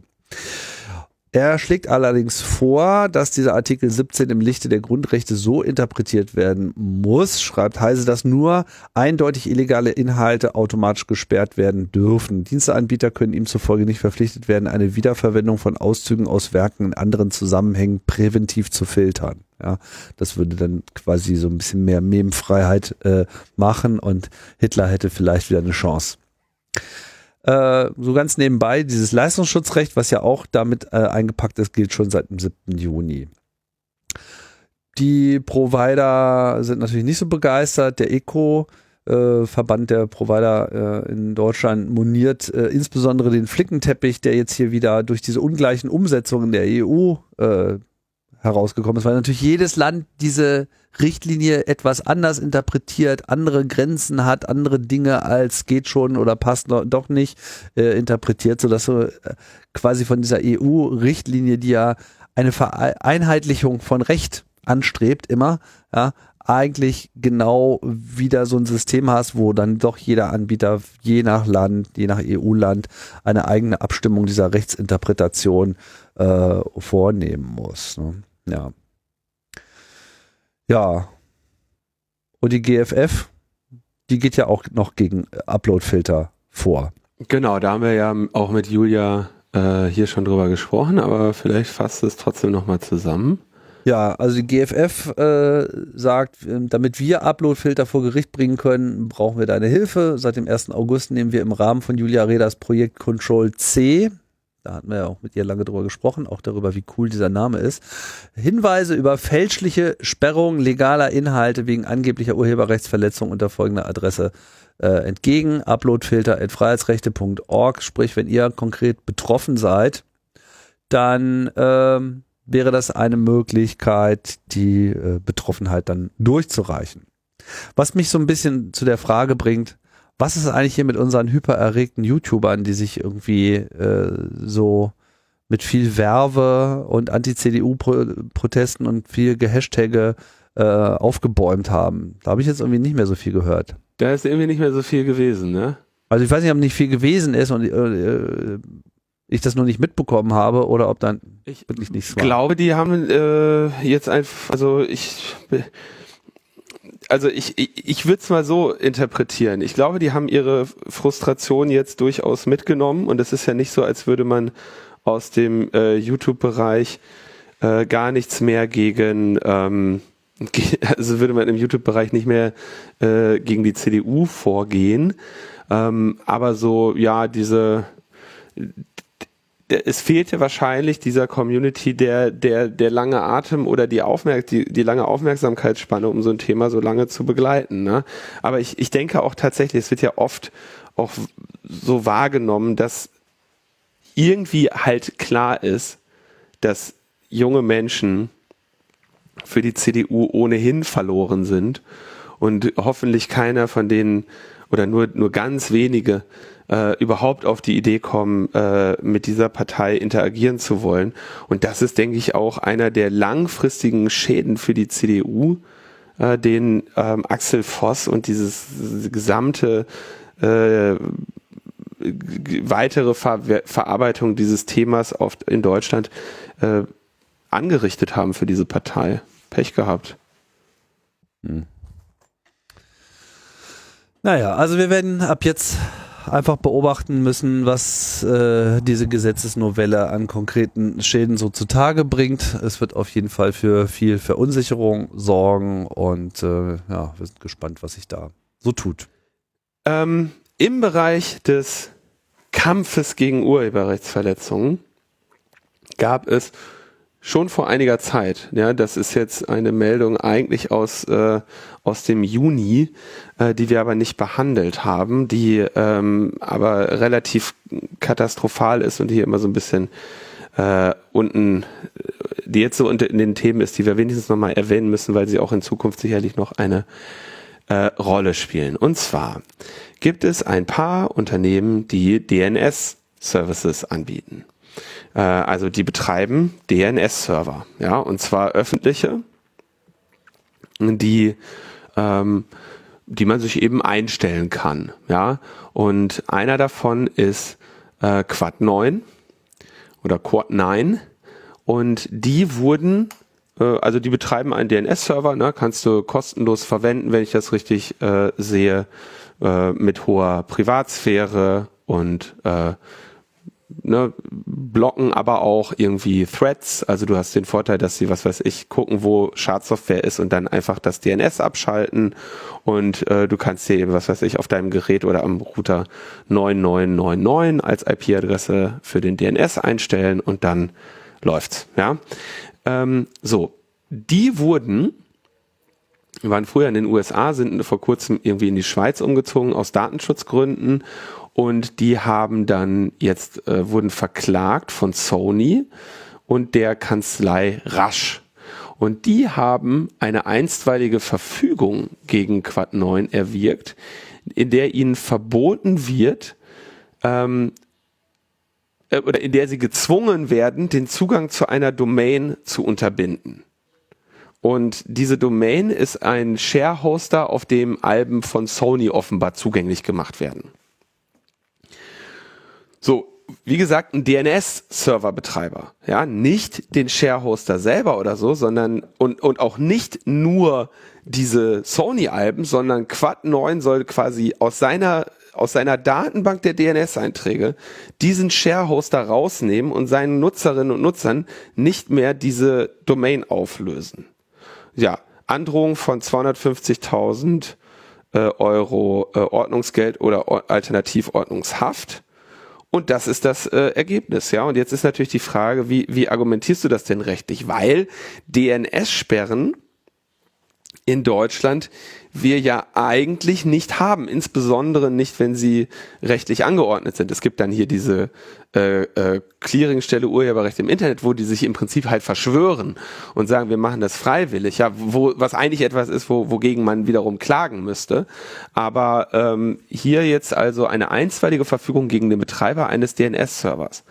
Ähm, und das ist äh, Heftig, ja. Und zwar werden sie als Störer betrachtet, weil sie eben über diesen kostenfrei verfügbaren DNS-Server diese Domain, den Zugriff auf diese Domain erm, äh, ermöglichen. Und das Landgericht Hamburg, wo dieses Verfahren stattgefunden hat, stellte eben fest, dass Quad 9 nicht wie ein Internet Service Provider oder ein Domain-Registrar äh, von den Haftungsprivilegien äh, profitieren würde ja, um, sondern die sagen, du bist, also du, du hast hier einen Server, der hilft den Leuten dabei, also ich meine, der hat ja überhaupt nicht den Zweck, diese eine Domain aufzulösen, sondern er hat den Zweck, alle aufzulösen, also auch die. Ja, aber sie müssen, wir sind jetzt zum Sperren verpflichtet. Auch gegen Cloudflare, die, ähm, also Cloudflare ist ja eigentlich bekannt als eben Hochverfügbarkeitshosting eigentlich, ähm, die aber auch einen, äh, einen DNS-Server betreiben unter, ich glaube, 1111 war das. Ähm, auch gegen die hatte Rasch ein Urteil erwirkt. Äh, allerdings geht es da eher um den CDN-Kram und nicht um die, äh, um die DNS-Services. Ähm, ich finde besonders besorgniserregend, dass Quad 9 ja nur einer von vielen DNS-Resolvern äh, ist. Und ähm, die haben irgendwie einen Marktanteil von 1%. Und jetzt ist natürlich die, äh, die Frage, was machen die jetzt mit den anderen? Werden jetzt auch, kriegen wir jetzt von dem äh, berüchtigten Landgericht Hamburg jetzt alle DNS-Server-Betreiber demnächst einstweilige Verfügungen? Ähm, das finde ich schon echt äh, ziemlich krass. Hast du verstanden, warum jetzt eigentlich das Landgericht Hamburg äh, in der Lage ist, da so eine Weil Schweizer es das Landgericht Ach so, äh, ähm, interessante Frage. Also normalerweise gehst du vor das Landgericht Hamburg, weil da völlige, also weil da Richterinnen tätig sind, die erstens immer, immer und grundsätzlich im Sinne dieser ähm, Abmahnkanzleien entscheiden und außerdem mit den ähm, aktuellen legislativen Entwicklungen nicht vertraut sind. Ja, ähm, das ist tatsächlich so. Ja, äh, hier Beata Hubrig, äh, die Anwältin von Freifunk, ja, die ähm, klagt da äh, regelmäßig drüber. Auch, äh, gibt auch andere Landgerichte, aber der Klassiker ist eben tatsächlich dieses äh, in Hamburg, wo wir ja eigentlich diese, ähm, wie war das denn jetzt? Moment die Störer, wir hatten doch diese Gesetzesänderung, die ursprünglich auch mal von digitale äh, Gesellschaft ähm, angestellt wurde, wo es nämlich die äh, Haftungsprivilegierung des Paragraph 8 TMG für Diensteanbieter und die gilt natürlich auch eigentlich für Freifunkbetreiberinnen. Und das, also da gab es eben Gesetzesänderungen, die ähm, insbesondere diesen Abmahnkram betreffen, ne? also das dann irgendwie hier, das sind ja auch bekannte Freifunkfälle, irgendwie so eine, eine 90-Jährige, die, der sie irgendwann mal ein neues neues Telefongerät hingestellt haben, weil sie ihr Wählscheibentelefon abgeschnitten hatten und die dann ein offenes WLAN hatte, äh, wo dann in ihrer Ab äh, in ihrer ähm, Abwesenheit irgendwelche Leute File-Sharing über WLAN gemacht haben, von dem sie nicht wusste, dass sie das hat, ja, und die trotzdem jetzt irgendwie äh, vor Gericht steht. Naja, aber das, also Landgericht Hamburg ist eines derer, der Bekannten, wo du als eben als Anwaltskanzlei, die sich auf diesen Bereich spezialisiert hat, hingehst. Und warum die jetzt ausgerechnet dieses Schweizer Unternehmen dort ähm, äh, anklagen konnten, kann ich, kann ich jetzt nicht juristisch genau herleiten. Ich kann nur sagen, dass es sehr naheliegend ist, das dort zu tun. Ich bin mir sicher, zu dem Zeitpunkt, wo ihr das jetzt hört, gibt es schon einen ja. passenden Kommentar bei uns, äh, der das äh, ausführlich erläutert. ja, we are not lawyers. Lass weiter äh, machen. Wir hatten da noch einen Fall, den wir eigentlich letzte Woche schon berichten wollten. Ja, das war, also ist eigentlich eher eine lustige Anekdote. Und zwar gibt es, äh, wir alle kennen ja Ransomware, also Software, die Dateien auf Festplatten verschlüsselt und dann äh, eine Zahlung fordert zur Bekanntgabe des für die Entschlüsselung benötigten Schlüssels. Und da gibt es unterschiedliche Gruppierungen, die das machen. Ne? Wir hatten hier über Emotet gesprochen, wir hatten auch über Gantcrab gesprochen. Gantcrab hatte sich irgendwann, ich glaube, 2019 oder so dann zur Ruhe gesetzt und ähm, jetzt gibt es äh, gerade eine Gruppe, die äh, von sich reden macht, nämlich die Gruppe Revil. Und es gibt auch übrigens Spekulationen, dass Revil eigentlich die Gantcrab-Leute sind nur neu aufgezogen. Wie dem auch sei, ähm, was die, was passiert ist, es gibt eine Software mit dem Namen ähm, oder von dem Unternehmen Kaseya. Und diese Software hat ähm, ist im Prinzip ein Management-System für Managed Service Provider. Was bedeutet das? Du holst dir im Prinzip, du sagst, was weiß, also Beispiel für ein Managed Service. Du hättest gerne einen Exchange-Server. Du möchtest den aber eigentlich nicht selber administrieren.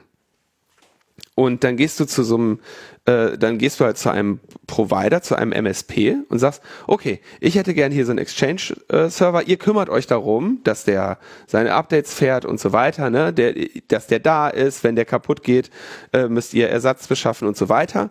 Und ich kann, was weiß ich, Nutzerinnen anlegen und habe so diese ganz normalen äh, Administratorenrechte und dafür bezahle ich euch dann eben einen einen monatlichen Beitrag für einen Exchange-Server. Im, Im Gegensatz zu ähm, einen Server, auf dem ich selber installiere, was ich möchte, oder äh, ich, ich, ich klicke einen Account auf eurem Mail-Server. Ne? Also da dazwischen befindet sich eben diese äh, Managed Service Provider Geschichte. So und wenn du jetzt Managed äh, Service Provider bist, dann hast du natürlich und du bietest jetzt zum Beispiel einen Ex äh, Exchange an, das ist jetzt nur so ein Beispiel, dann hast du wiederum das Problem, dass jetzt diese Flotte an Servern hast, die du ja irgendwie managen musst. Und um da äh, ein skalierendes Geschäftsmodell zu finden, hast du eben dann so eine Management-Software, ähm, die letztendlich dir die, ähm, die Möglichkeit gibt, diese ganzen Server gleichermaßen zu administrieren oder zu managen. Und diese Software, eine Unified IT Management Software, bietet Kaseya an. So, und das ist dann natürlich auch, wie alles heutzutage, kannst du ja nicht mehr aushalten, irgendeine Web-Oberfläche. Ja, und in dieser Admin-Oberfläche hatten die eine Schwachstelle. Und die, die ermöglichte den administrativen Zugriff auf diese Server, die dieses Kaseya dann managt. Und zwar mehr oder weniger, ohne dass man das Passwort kennt. So, jetzt hatte Kaseya wiederum, kannst du dir als Cloud-Lösung holen oder als eigene. Und also selber betreiben. So, und jetzt hatten diese Revil-Leute diese Schwachstelle in dem Kaseya und haben einfach mal so durchs Internet ges gescannt, wo überall Kaseya-Server sind, haben die übernommen und haben dann, diese Kaseya-Server managen ja viele andere und haben dann einfach mal über diese Kaseya-Server, die sie übernommen haben, auf die Managed Services, die die, die, die ja dann verwalten, überall ihre Ransomware draufgeschoben.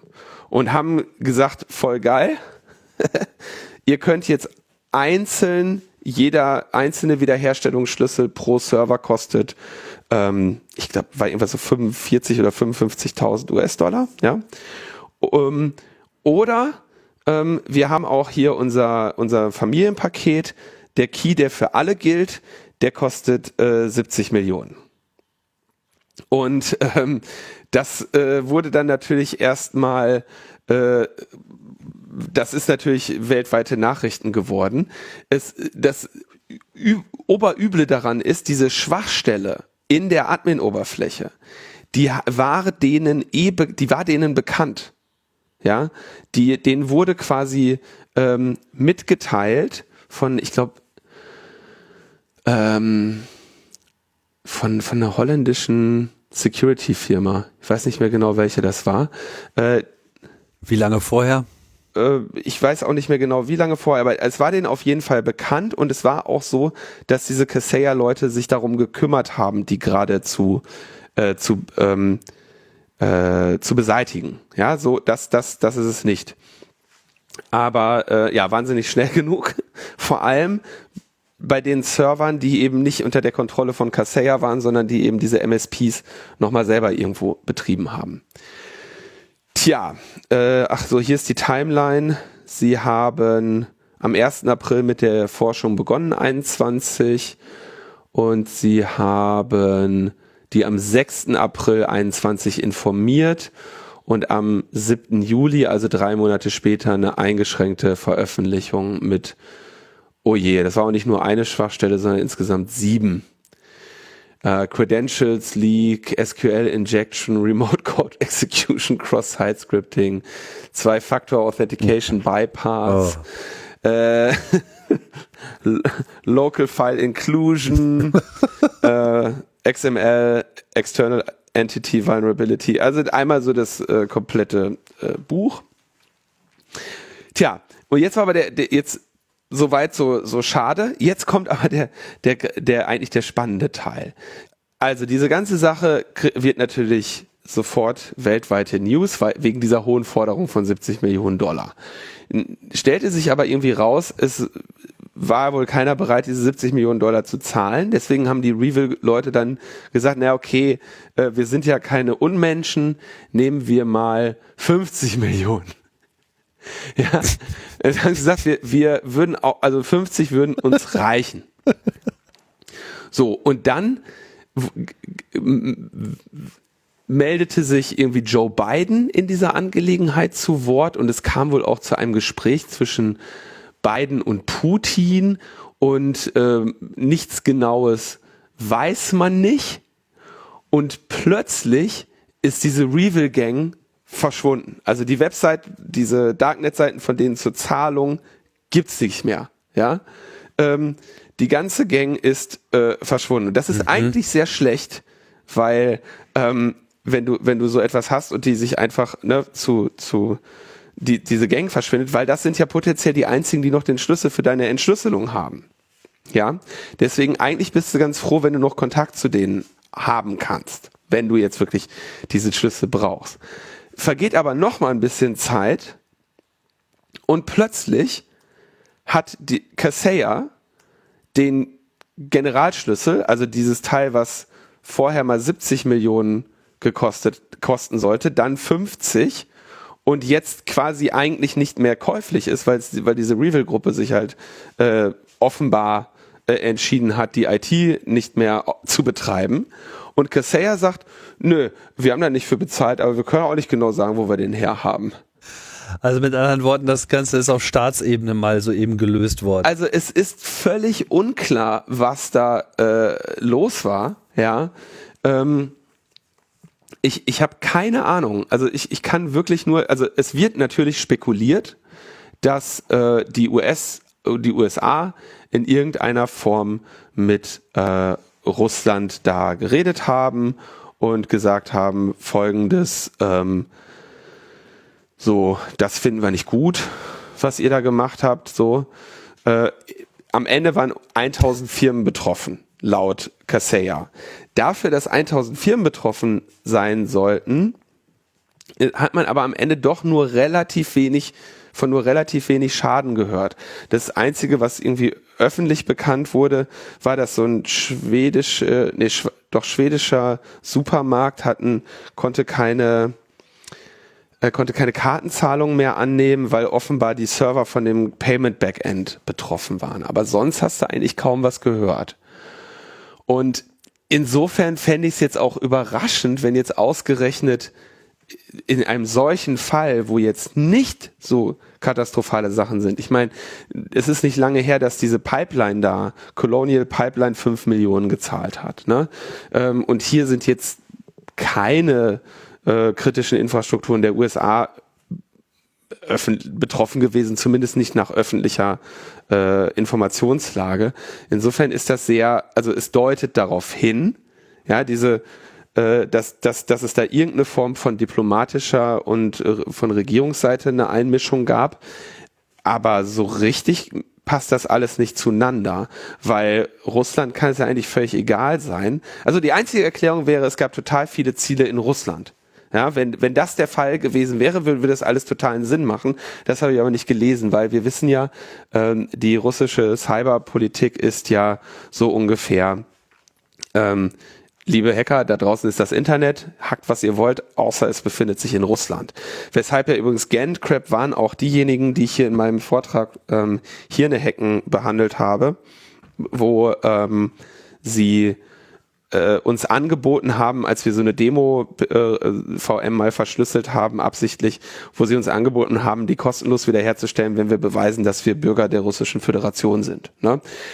Und die hatten auch mh, mm, in ihrer so ähm, in ihrer Software quasi einen Check drin, ob das, äh, ob du kyrillisches Keyboard eingestellt hast und haben dann gar nicht erst verschlüsselt. Also die hatten technische Schutzmaßnahmen dagegen, russische äh, Systeme zu infizieren, weil sie wussten, dass das die eine, sag ich mal, die eine Jurisdiktion ist, in der sie Ärger bekommen können. Ja, Russland liefert ja jetzt nicht irgendeinen Hacker aus, nur weil, weil, weil die USA das haben wollen. Ja, Russland und USA haben ja gar keine, ähm, gar kein Auslieferungsabkommen.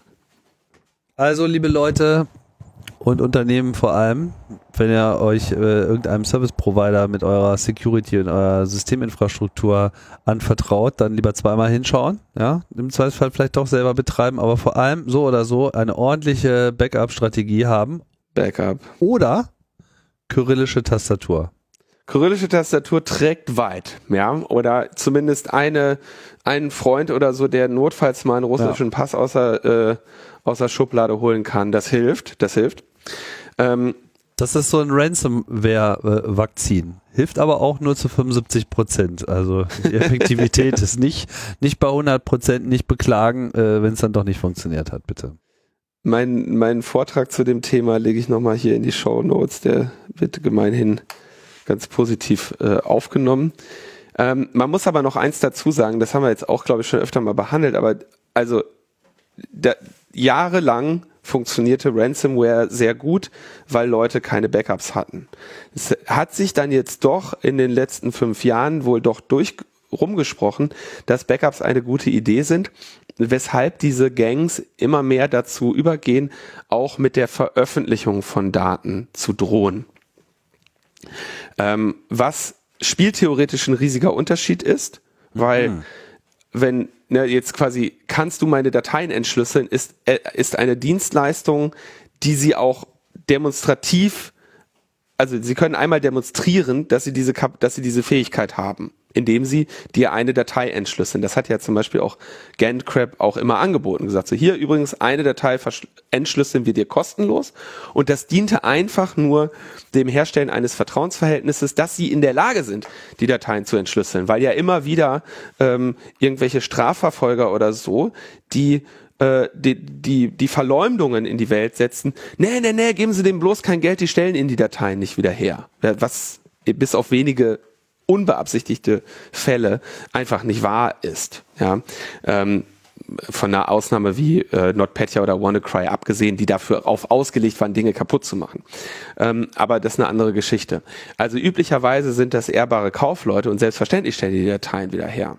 Ähm, selbstverständlich veröffentlichen die aber auch Dateien, wenn du nicht zahlst. Und das ist natürlich jetzt sehr unschön, weil ähm, wenn die mit der Veröffentlichung von Dateien drohen und du zahlst, ja, dann können die sich das jeden Tag überlegen, dass diese ähm, dass diese Transaktion gar nicht abgeschlossen ist, sondern dass du ja nur für die letzten drei Monate gezahlt hast, die sie gebraucht haben, um dein Geld auf den Kopf zu hauen.